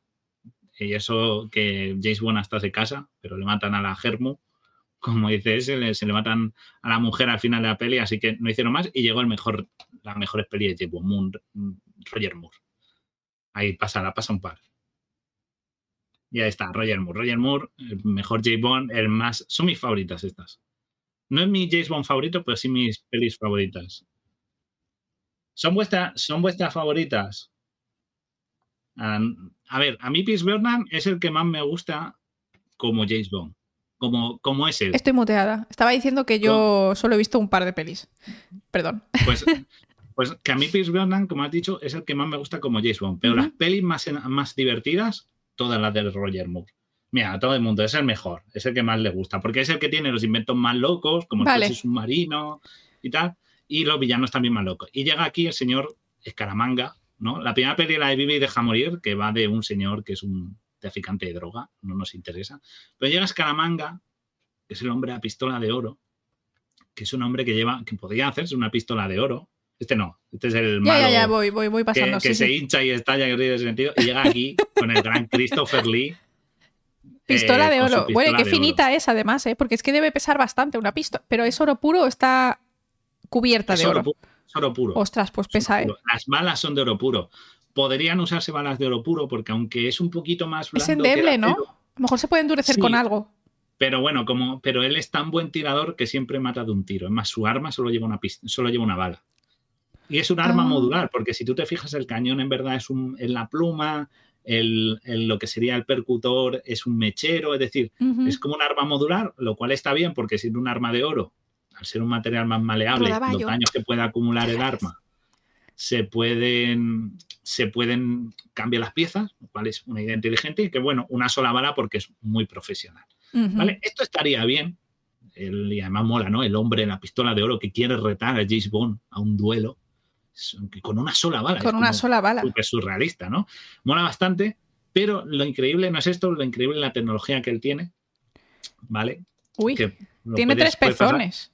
Eh, eso también es verdad. ¿Eso es tecnológico? Tiene, politelia. No, pero me gustaba mencionarlo porque mejor que le conozca. Yo creo que la pistola de oro se lo hizo porque decir, el hombre de los tres pezones Quedaba raro siempre. Necesito algo que tenga más gancho porque. Pero, pero por cierto, el tercer pezón se lo ponen mal. Porque la politelia. Que o sea, no es el actor, ¿no? Es, es el personaje. el, personaje se lo pusieron, él no lo O sea, el personaje era como eh, demasiado guay y necesitaron ponerle algo un poco raro para que la gente dijese, mm, los otros eran calvos, con cicatrices. El doctor no tiene las manos tal, claro, claro. Blofeld tiene una cicatriz en un ojo, este tiene un tercer pezón. Siempre tienen algún defecto físico, muchos de ellos. Bueno, pues los tercer pezón, hay muchos famosos que lo tienen, lo podéis averiguar. Está, se sabe. Si sois, de pezones, lo podréis encontrar. Sí, soy esto. Pero la curiosidad es que se lo ponen mal, que os quería mencionar, porque se lo ponen por encima del que sería el pezón normal. Y esto no suele ser así. Cuando salen los pezones supernumerarios, que se llaman, es decir, más de dos, pues suelen aparecer como en los animales, como tienen las mamas, las hembras de los animales, en paralelo y hacia abajo de los pezones normales, ¿vale? O sea que ponérselo por encima del normal o sea que sería más bien mejor justo debajo. Sería por debajo. Y no suelen ser completos, siempre son como vestigiales, ¿vale? En la peli aparecen y son tres iguales. y uno aquí en medio, como si fuese y uno aquí en medio, uno un poco más arriba, exacto. No, suelen ser vestigiales y más pequeños. Y aparecen en paralelo, eh, bajando hacia las costillas, ¿vale? Por si, como curiosidad, ¿vale? Pero la cosa es que tiene este arma. Un arma que te cagas un arma que te cae, es un rayo solar. o sea, esto es la estrella de la muerte. Se, llama el Solex, es un rayo solar que está a 1500 grados. Se está haciendo fusión ahí dentro. Sí, claro, tiene... tiene o sea, espérate, espérate. Este señor ha creado un sol, que es lo que llevamos intentando hacer la humanidad durante siglos. Sí, y dispara a, 1500, a más de 1500 grados, unos 2000 grados el disparo. No se ve el láser, cosa que es muy interesante. Un besazo, muchas gracias. El, disparo es invisible porque cuando lo enseña cómo funciona, no ves el rayo disparar, ves cómo estalla una avioneta a la que dispara, pero no ves el rayo, lo cual es correcto porque el rayo, la luz, los láser no son visibles. Hasta que no dan con algo, claro, los fotones o que sea. Tienes en unos ambientes que puedan ser, en, no sería tan visible tal. Y, Parece un cacharro de mover hojas, es verdad. Sí, lo tiene ahí el Malezabón. Dice, voy a pegar un tiro de gracia para que usted lo vea y tal. La cosa no es, no es eso, que es bastante flipante que tenga un rayo solar, un rayo láser, sino, eh, no, como dice, es que en, Austin Pago le dice rayo láser, pues esto sería un, tal. Lo alucinante es lo que tiene como refrigerante. Uh. este señor tiene una isla. Tiene proteínas, totalmente... ¿no? No, tiene, tiene, podría. Proteínas este anticongelantes, pero refrigerantes. No, no, tiene una, en la siguiente imagen lo vais a ver. Tiene una isla y la isla funciona con energía renovable. Es un villano muy eco. Ah, qué bien. Es un asesino, pero eco. Claro, no, porque él solo quiere dañar a quien quiere dañar. Y tiene ahí sus reactores y sus cosas y enseña que tiene esas piscinas. ¿Hay que hay nitrógeno líquido? No. Ah. Helio líquido. Ah, es muy baratísimo y súper común. súper común. O sea, por la época podría existir, el helio líquido existe, sí. pero es súper caro. Y James Bond aquí pega una patinada de física que es para darle una colleja, porque dice, vaya, eh, o sea, Escaramanga dice, yo de esto no entiendo. Tengo aquí los técnicos que me hacen que funcione, pero yo no sé nada de ciencia. Y le dice James Bond, helio líquido, para mantener, para refrigerar eh, los superconductores que tiene ahí abajo. Ah, interesante. Dice, pero ten cuidado, no meta la mano. Es, es helio líquido, está muy frío, a unos 453 grados bajo cero. Y tú, casi, o sea, te has pasado del cero absoluto unos cientos de grados, J. Bond. A ver, J. Bond. la temperatura mínima es menos 273. Menos 400 es imposible. Entonces dices menos 400 y ahí, J. Bond, te has flipado. El helio líquido, por curiosidad, está a 269. Es de los más fríos. Menos 269. Menos 269, o sea, 269 bajo cero. ¿Vale? Pero no llega a 400, imposible, nada está por debajo del cero absoluto. O sea, es, pero a lo mejor era Fahrenheit, pero yo creo que el Fahrenheit no está tampoco tan... es imposible. No, no, porque dice grados bajo cero. O sea, no dice Fahrenheit, porque sin, en la traducción, si no dirían X Fahrenheit. Yo no hice, no, no sé si a lo mejor el cálculo y tal, pero dice grados bajo cero. Además, estaba atento y he escuchado varias veces la esta para ver que no me equivocaba. Pero luego hay una cosa que pasa con esas piscinas. Y es que yo eh, trabajo con nitrógeno líquido, ¿vale? Y el nitrógeno líquido, si tú lo dejas al aire, se va gasificando. Quiero decir, porque está, en, contacto, está en contacto con temperatura ambiente y en cuanto está en una temperatura que no es súper fría, pues eh, se evapora. Entonces, ese señor, al no tener tanques cerrados de nitrógeno, de helio líquido, está tirando miles y millones de euros. Porque no, a ver, es que nosotros tenemos un, tenemos un programa sobre el helio. El helio es uno de los componentes más comunes del universo porque se forma en las estrellas y es no, pues o sea, pero es, hidrógeno helio es el segundo, vale. Pero en la Tierra no es así. Aquí no podemos encontrar helio y de hecho el helio se, se, encuentra solo como producto secundario de un tipo de minería muy específico, de no sé qué, de no sé cuántos.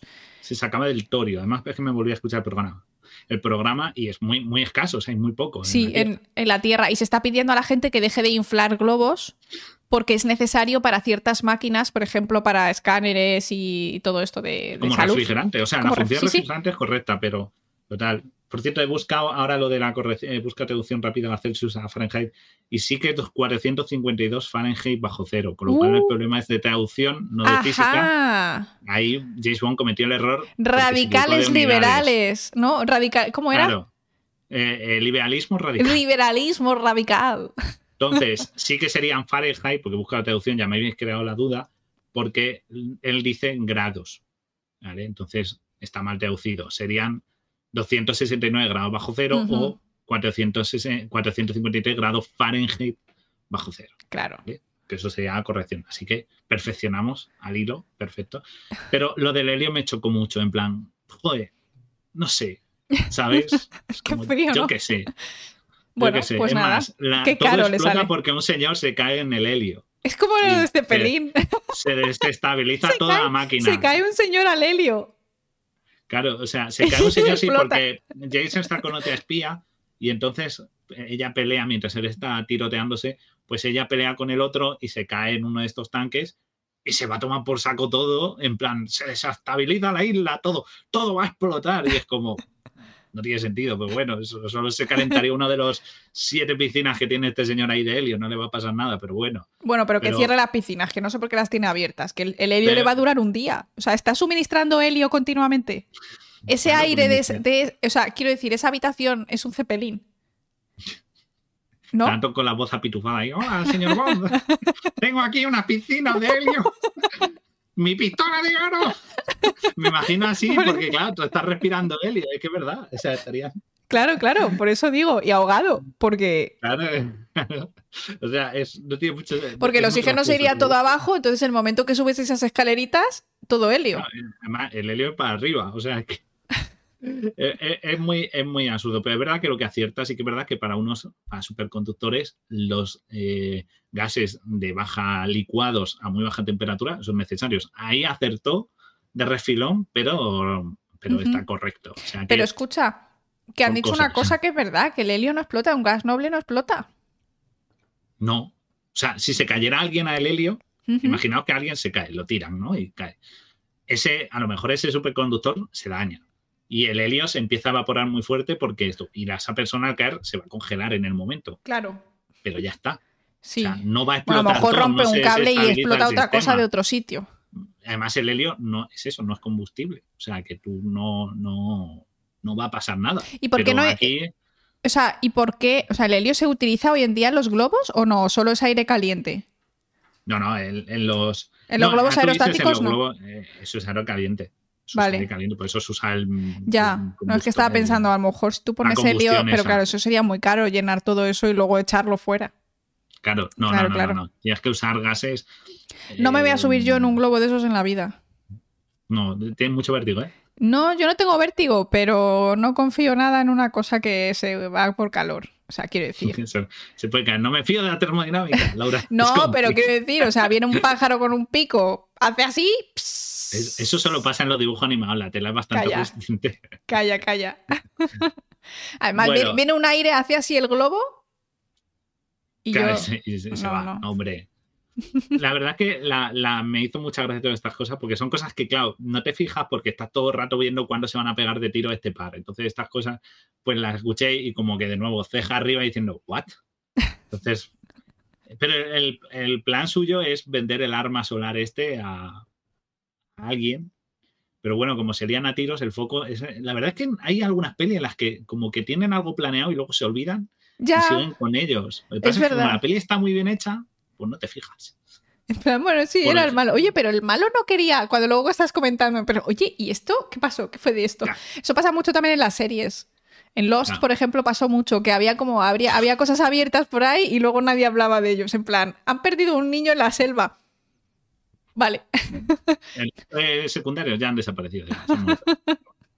Entonces, aquí lo que sí vamos a la última peli, que es Moonraker, que es la mejor de todas, la más fuma, loquísima, la que más tiene esto. Pero antes os voy a mencionar este villano que aparece en Moonraker, que es Tiburón. ¿Os acordáis de este de los dientes de metal? Es el único villano, el único esbirro, no villano, esbirro, porque solo hizo una frase en toda la. Este es el Richard Kiel.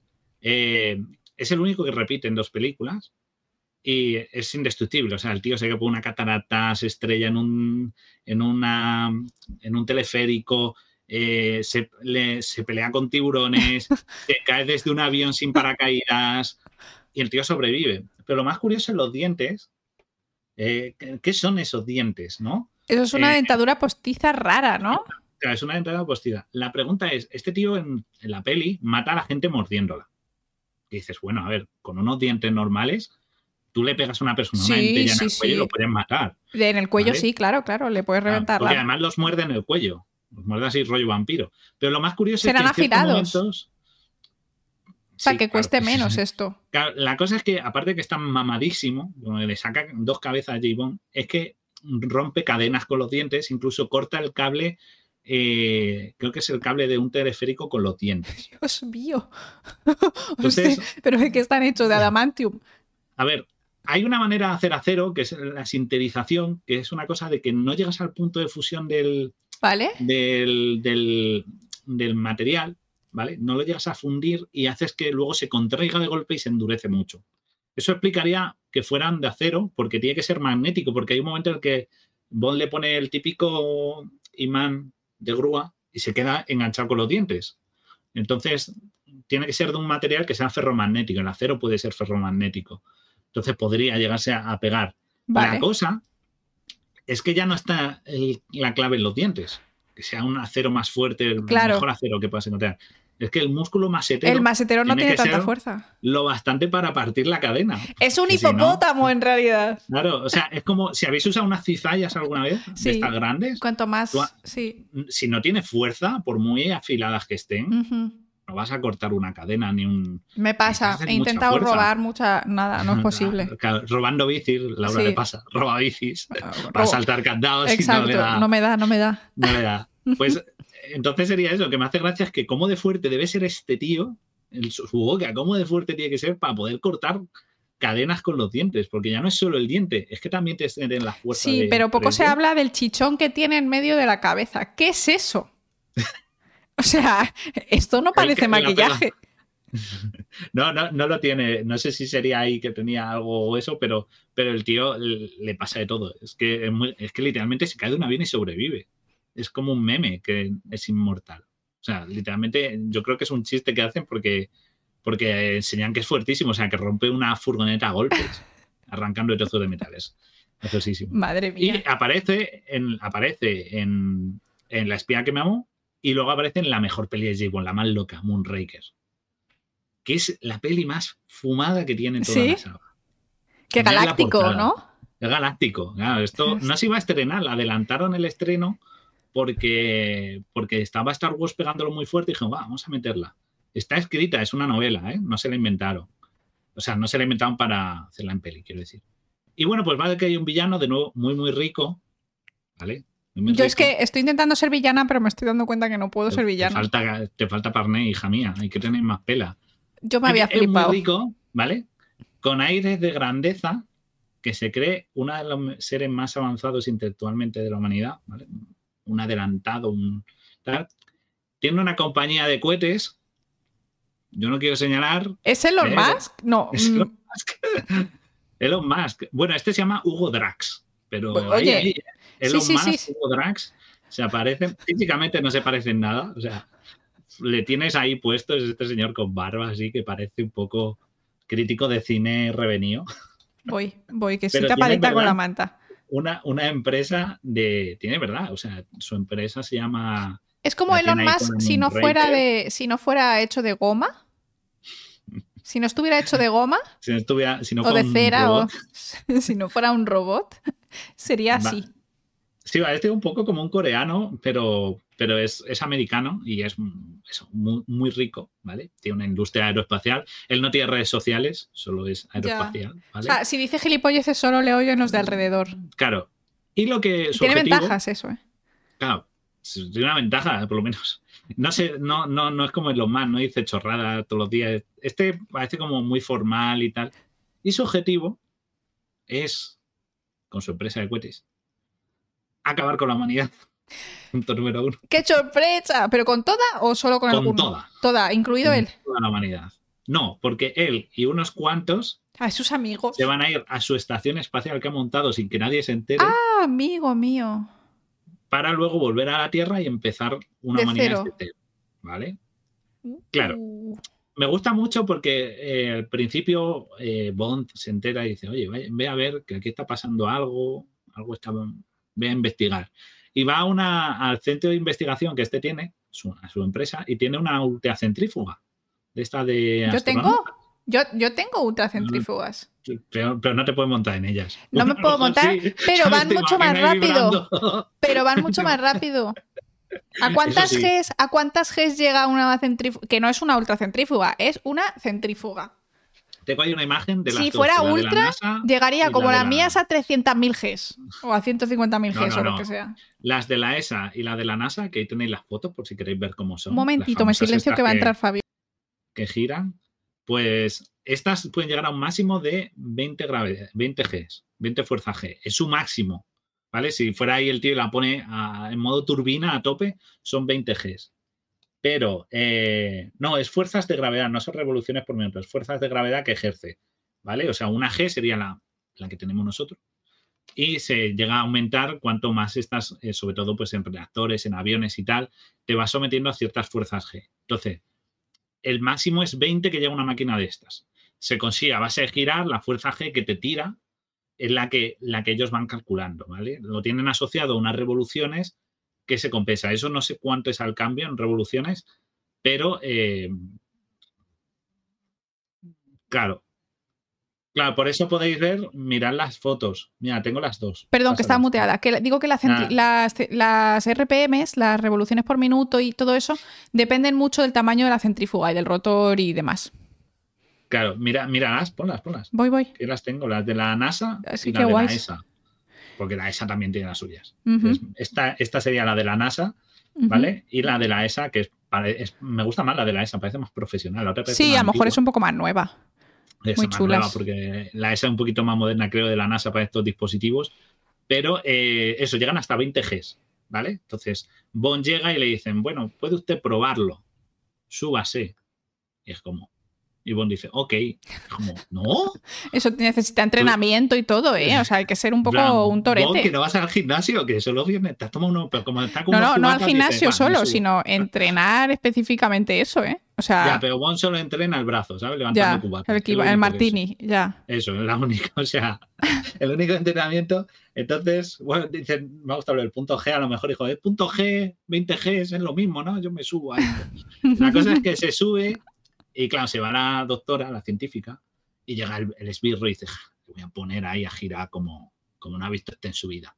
Vale. La máquina mola mucho porque eh, lo bueno de la escena es que va enseñando cuántas Gs va llegando. Una, dos, tres, y le empieza a dar vueltas. Cuando llega lo normal, ¿vale? Una persona no entrenada puede aguantar hasta 3, 4 Gs. En 5 o 6, apagón. Sí, sí, se te va la sangre de donde no debes, o sea, o va demasiada o chao. Claro, te sueles desmayar. Si aguantas, puedes llegar incluso a tener visión de túnel, incluso a ver en blanco y negro. Fíjate con esto. Y luego te desmayas. Pues a veces, si habéis visto, también depende un poco de la persona, tamaño, edad, tensión arterial. Por eso habéis visto alguna vez un vídeo de, de montaña rusa en las que alguien se desmaya, que eso seguro que o lo habéis visto en persona, yo he visto en persona, y, eso es porque estas fuerzas G de las montañas rusas, de las atracciones, son fuertes y te, y te, desmayan. Entonces, una persona normal, eso, pongamos 3-4, ¿vale? Bond le empiezan a apretar en plan, ja, la, palma seguro. Vale, una persona entrenada, un astronauta, un profesional, o un piloto de cazas, puede llegar a 8 o 9 Gs antes de desmayarse. Vale. Bastante bien, o sea, 20 nunca va a llegar, ¿vale? Si llegas a 15, muerte segura, independientemente de que estés inconsciente. 15 Gs mueres. En 15 Gs mueres, ¿vale? Digamos que tu sangre deja de circular y tus fluidos del cuerpo se quedan estáticos por la gravedad claro. y la palmas. Vale, pues a Bond le llevan hasta 13, porque de nuevo es que se van viendo numerados, le llegan hasta 13, lo cual es correcto porque lo, esto es tal cual en la vida real. Y el tío cuando le consigue parar, pues consigue disparar al, no, al cuadro de mandos y la máquina para.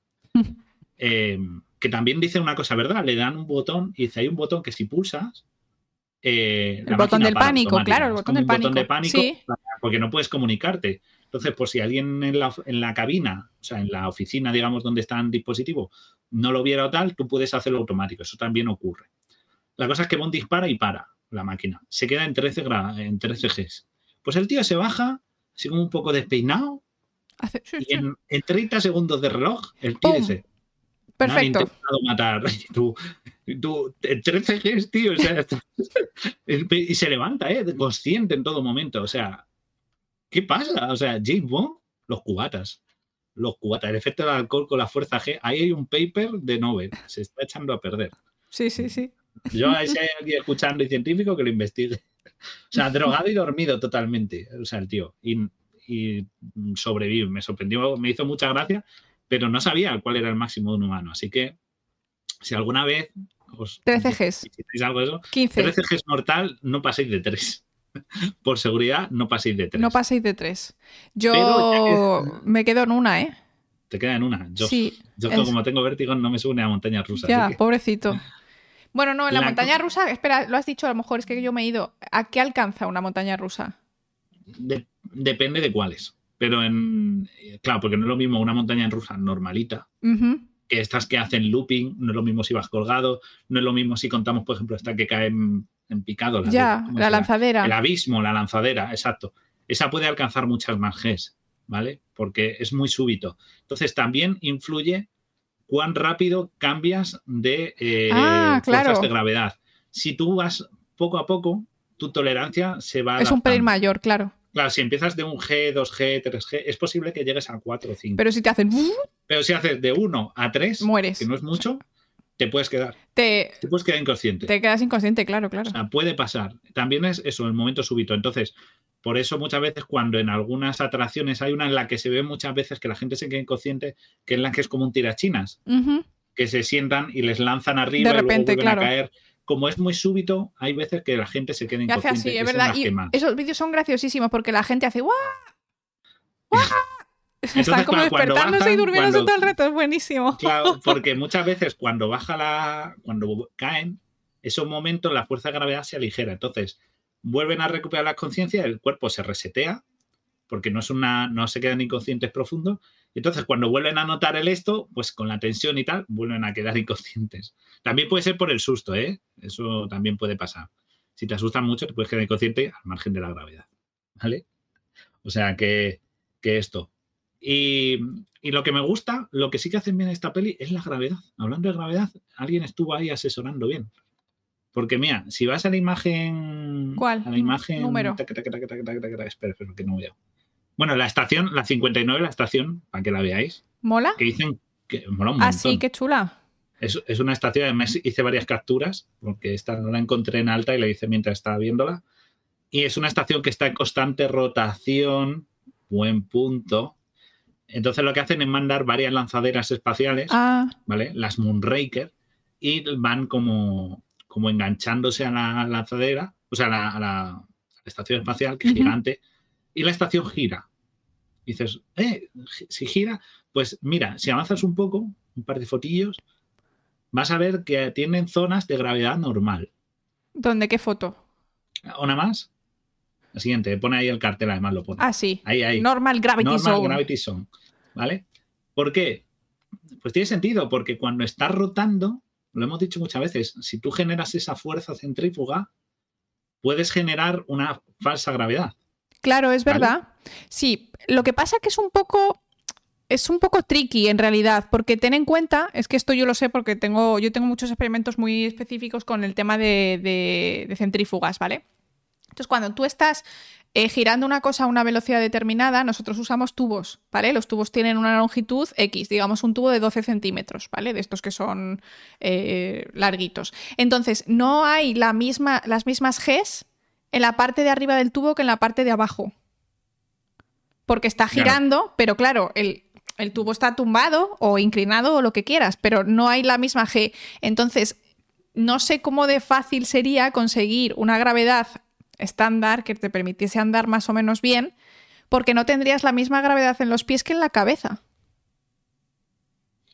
Bueno, sería en las zonas, en algunas zonas la gravedad sería más marcada, ¿no? Las zonas más alejadas del centro de la estación, donde la fuerza de gravedad fuera más significativa, la, a lo mejor sí, pues según te acercaras al centro del eje. Tendrías menos.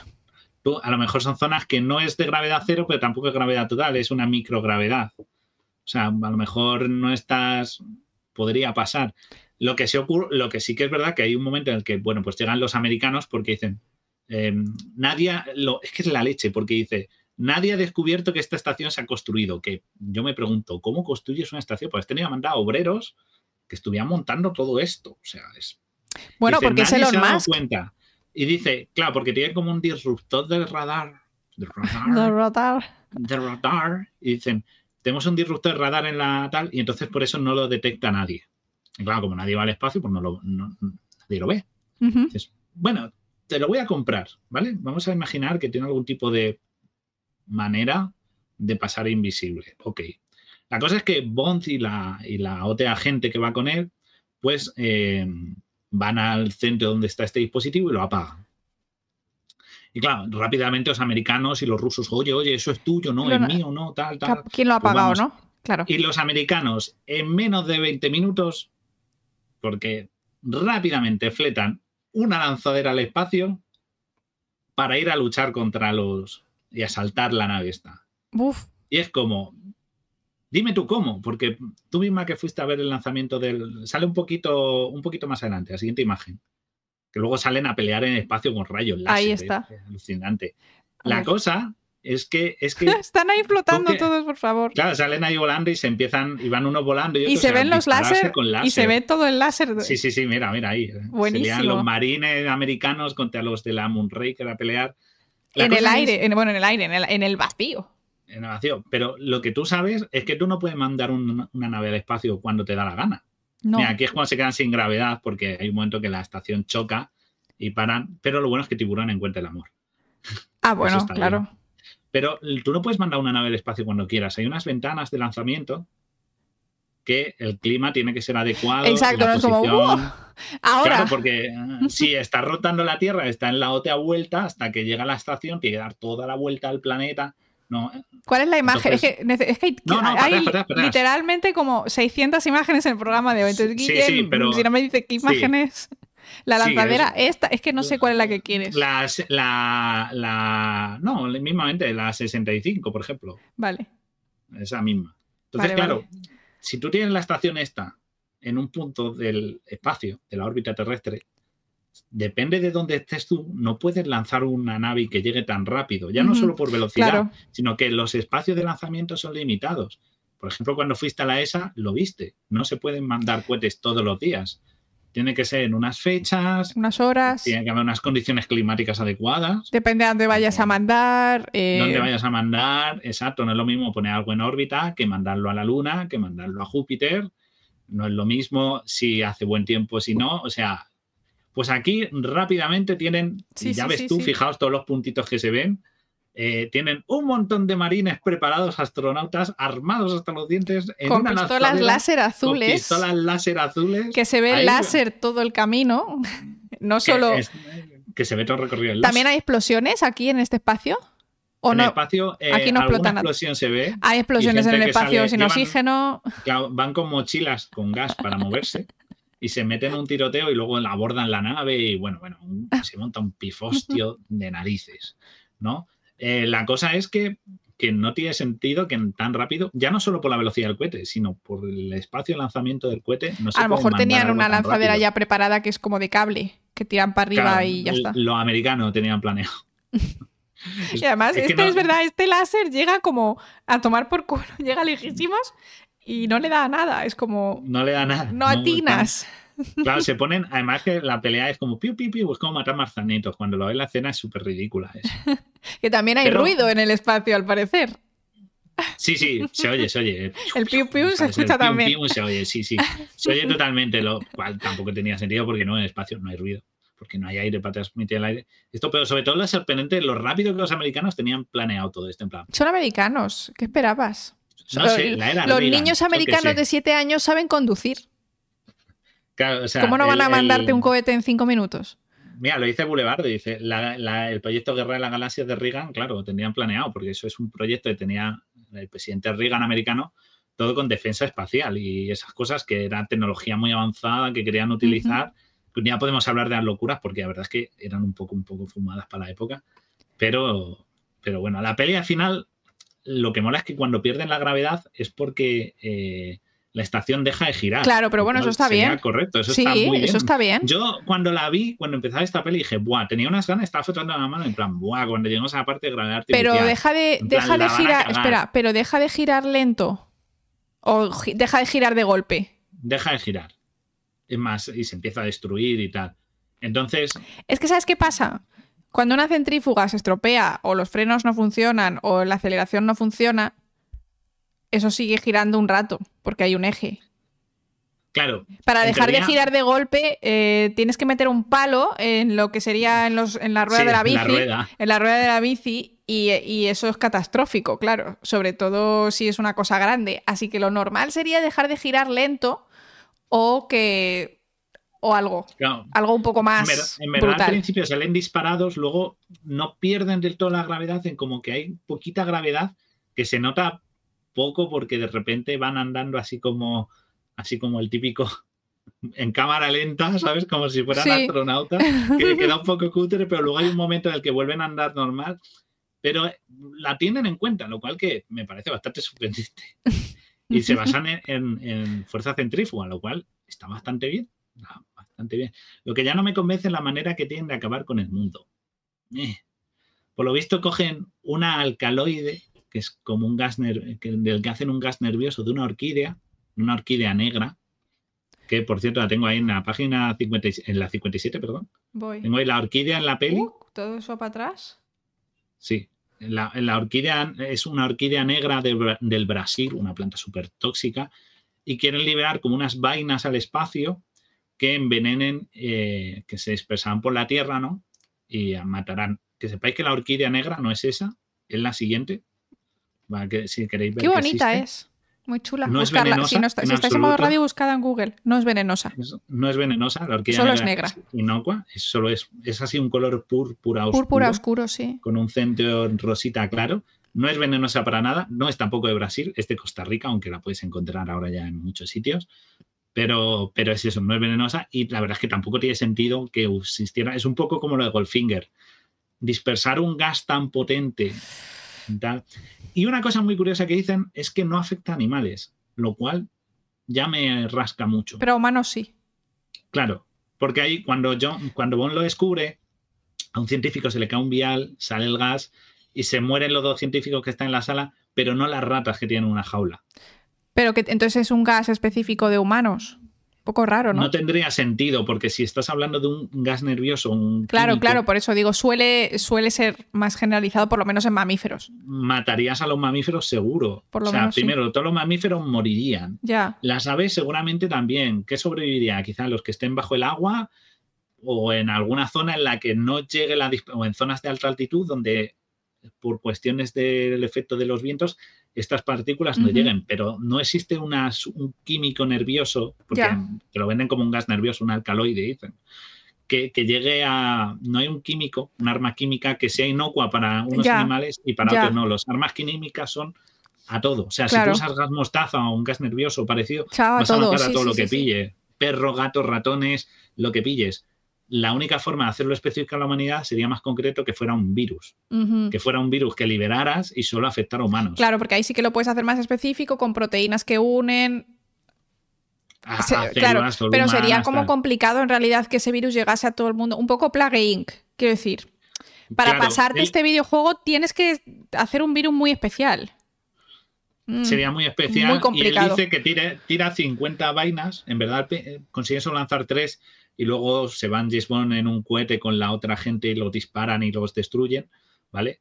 Pero en teoría van a tirar 50 vainas alrededor del mundo y van a soltar el gas. 50 son pocas, ¿eh?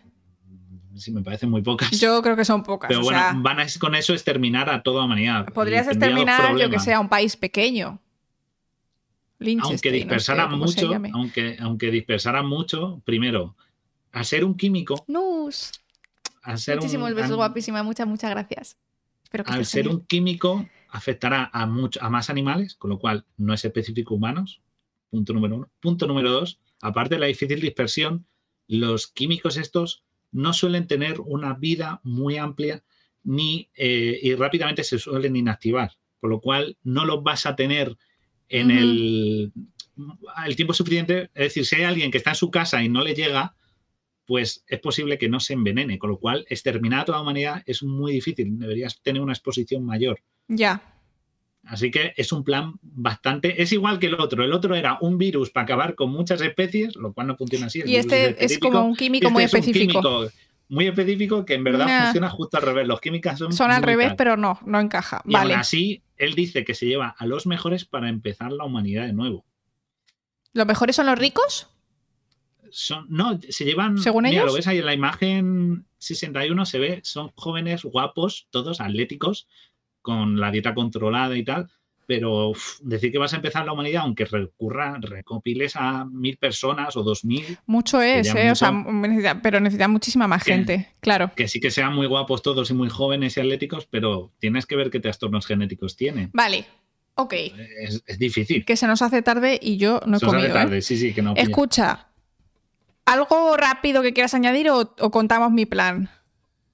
Eh, nada, que el pulpo de anillos azules de Octopussy es real, es muy venenoso y los anillos azules son por causas bacterianas, ¿vale? Y son muy venenosos. Aquí tenemos una foto, que son, una tetrodoxina. Y es, y, si veis este pulpo que se llama que sale en la de Octopussy, no lo toquéis. Y el nombre del pulpo es, como es, pulpo de anillos azules. Y es verdad que es muy venenoso y tiene una descarga de un montón de neurotoxinas que puede ser mortal rápido. Así que al tío que en la peli le cae en la cara y le mata, es muy probable que te pase. ¿Vale? O sea, es uno de los animales más venenosos del planeta. James Bond parte 2, sí, la semana que viene va a haber James Bond parte 2. James Bond parte 2 habrá Pierce Bernan, eh, Timothy Dalton no mucho y, Daniel Craig tiene cosas de nanotecnología muy chulas. Vale. ¿Vale? Entonces. Entonces, tu plan. Mi plan, que todavía tiene fisuras. Lo, tengo, como vamos a hacer parte 2, pues intentaré traerlo mejorado para la siguiente semana. ¿Vale? El sábado hoy es el boceto, hoy es como el concepto. Sí, hoy es el concepto. Vale, mi plan sí que tiene virus, ¿vale? Se diseña un virus que mata. ¿Ok? Vale. Pero yo no tengo solo 50 valijas de estas, de este virus. Yo mm, he sido súper rica. Eh, bueno, todavía tampoco tengo el background de por qué quiero matar tanto. Seguramente ese día en el que hice el plan eh, un coche me adelantó en la bici y me dejó cero centímetros de distancia de separación. Entonces ese día me enfadé mucho y dije, venga. La humanidad. Exacto, exacto. me tocó la lotería. la humanidad, ¿no? No sí, sí, no. hacerte más rica como otros. Millonaria, claro. O sea, no, sí, no, yo ya, yo ya sería rica porque para llevar a cabo este plan tengo que ser rica. Vale. O sea, tú vas a hacer daño. Yo voy a hacer daño. ¿Vale? Me parece bien. Pero yo voy a hacer, o sea, yo voy a hacer un virus mortal. Vale. Mortal, pero mortal en plan poco a poco, silencioso, durante un tiempo. No hace síntomas, no muchos, unos pocos. Vas contagiando, contagiando de a poquitos. No solo hay 50 valijas, hay muchas valijas. Las escondes por ahí. Sí, yo voy por el mundo durante años. Esto tarda años, ¿vale? A mí no me importa si yo me muero y el plan ocurre después. Bueno, sí, porque parte de mi plan, pues esto. Vale, pero si yo quiero obtener cosas, tengo un plan X, ¿vale? Mi plan es... Atentos. Si algo me pasa a mí, o sea, o si yo le doy a un botón, o si tal, se liberan los gases con estos virus que están escondidos por el mundo y ya, y ya pues además esto va, va a ir contagiando a otra gente y demás.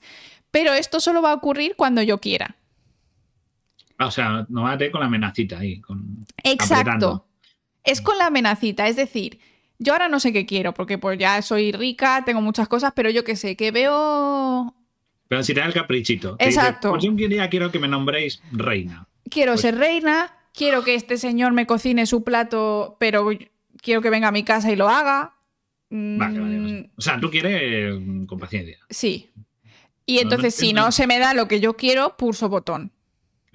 Tipo, que acabe One Piece y podamos ver el final o algo, pulso el botón, me parece bien. Exacto. Idea, es una buena idea. El caso es que a mí no me importa morir con vosotros. Quiero decir, yo no tengo ningún problema en darle al botón y yo también morirme. Me digo, pues como sé la muerte, pues digo, me suicido antes, si es muy dura o si es de estar dormidita, pues nada, una peli y tal. Pero yo, mi plan en general es que si no se me da a mí lo que yo quiero, porque soy una malvada, quiero decir, soy malvada, he tenido un trauma, todavía no sé qué trauma voy a poner a este, a este personaje, este trauma me ha hecho mm, o lo que yo quiero o nada. ¿Vale? Y entonces mm, mm. todos mueren, incluido yo. Digo, mira, me da igual. Mi plan es muy destructivo, es muy destructivo. Sí, sí, o sea, es un poco kamikaze, ¿eh? me gusta la parte del chantaje, pero no que salga mal para todos. No, porque al final no me van a dar lo que quiero, ¿no? Algo te, quiero decir, habrá un momento en que pida demasiado, porque como todo el mundo, pues podría corromper, corromperme y empezar a pedir cosas imposibles, literalmente, en plan. Pero Laura, el mundo nunca es suficiente. Qué bueno este chiste, ¿eh? Esto. Ah, no, no sé de qué es una peli. Porque, es, porque es, el, es, el, lema de la familia ah. Bond, de su escudo. Orbis not sufficient. Pues eso. Entonces la cosa sería que si yo soy supervillana, estamos condenados todos al fracaso. Todos, toda la eh, humanidad. pero, es, un villano muy, muy. Sí, o sea, yo mal, muy malvada, muy malvada. O, sea, es, muy de. Mira, mi plan es, dar por saco. Sí. Si me concedéis lo que es esto, voy a dar por saco. Y si no me concedéis, voy a dar el doble por saco. O sea, Total. Es mal todos. Claro. Pero, pero eso no está bien, porque al final pero tienes, que, tienes, que, tienes que afinar, tienes que pedir. Malvada sin beneficio. Bueno, mientras me vayan dando lo que yo quiero, o sea, si me hacen reina y, me vienen a cocinar eh, platos ricos a mi casa, que tampoco sé qué mucho más pedir, ¿eh? Pero eh, me gustaría. Eh, es que lo de pulsar botones. Un patrocinado bueno. Patrocinado bueno, pulso el botón. Ah, no, porque eres rica, ya te da igual que te Exacto. ¿Verdad? Exacto. Eso no necesitamos. Mm. Laura es actor secundario, Bob. Laura pide cosas. Se te puede ir la olla, en plan, empiezas a pedir cosas raras. Esa es la cosa que yo quería. con un panda. Total, total. Que se me fuera la olla muchísimo. En plan, ser una loca, una loca loca. Y que si me dicen que no, eh, pues le doy al botón. Hago así, hago. Claro. Claro, y digo, os queda un año de vida. Se me ha antojado. Pediría la paz mundial. Pero tiene que ser, tienes que perfeccionar, nos tienes que, tienes que perfeccionar el plan, el, virus. Vale. Porque si, si tardas tres años en cabrearte del todo, imagínate que estás 15 años ahí que la gente te está haciendo la rosca. Esos virus te caducan, ¿no? Tienes que pensarlo. No, porque sería un retrovirus, sería un virus que es de estos que se insertan en el genoma, tipo el VIH. Claro, pero tendrás en un, en un vial, el vial caduca. ¿no? El medio en el que lo tengas o eso, mm. el dispositivo, eso tienes que perfeccionarlo, tienes que tener ahí un, equipo técnico. Siempre es necesaria una muestra. Cierto, cierto. Tendríamos que ver quiénes serían los seleccionados para probarlo, porque claro, si no me creen. Claro. claro es verdad, tienes que enseñarlo. El virus también mata a los animales. El virus mata toda, todo resto de vida, incluidas bacterias. Pero eso, es difícil, ¿eh? Ahí ya está haciendo uno poliespecífico. ahí... Algún punto débil tienes que tener. Te suben a un cepelín y pierdes poderes.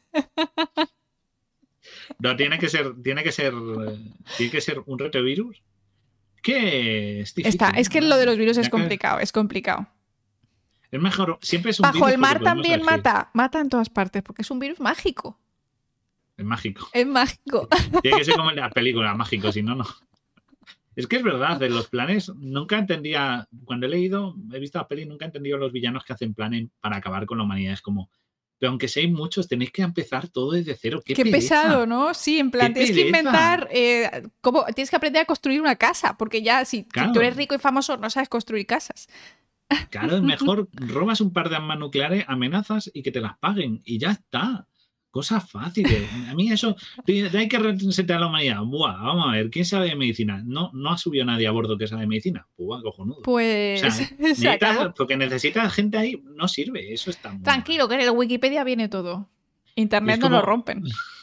Internet no lo rompe. Pero tiene que haber gente. Tiene que haber gente manteniendo servidores, sí. Es mucha pereza. yo no lo haría. yo, por eso digo que yo si mato, mato a todos. O sea, Quiero decir, tampoco voy a estar yo mm, comiendo latas hasta que me muera porque el resto de la humanidad se ha muerto. Yo acabo con todos, pero me voy por todo lo alto, ¿sabes? O sea, viviendo como una reina. Quiero decir, es, que, es que los malvados de las películas no tienen ningún sentido, porque ser un malvado y, esas cosas, en realidad tú sueles dirigir tu rabia contra una persona en particular, o si quieres ser rico, eh, esclavizas gente, pero tampoco te pones a untar a mujeres en oro. Quiero decir, eso no tiene mucho sentido. Entonces, yo me he inventado una mala, Laura, que está un poco en concordancia con los super mega villanos que vemos en las pelis que no tienen mucho sentido.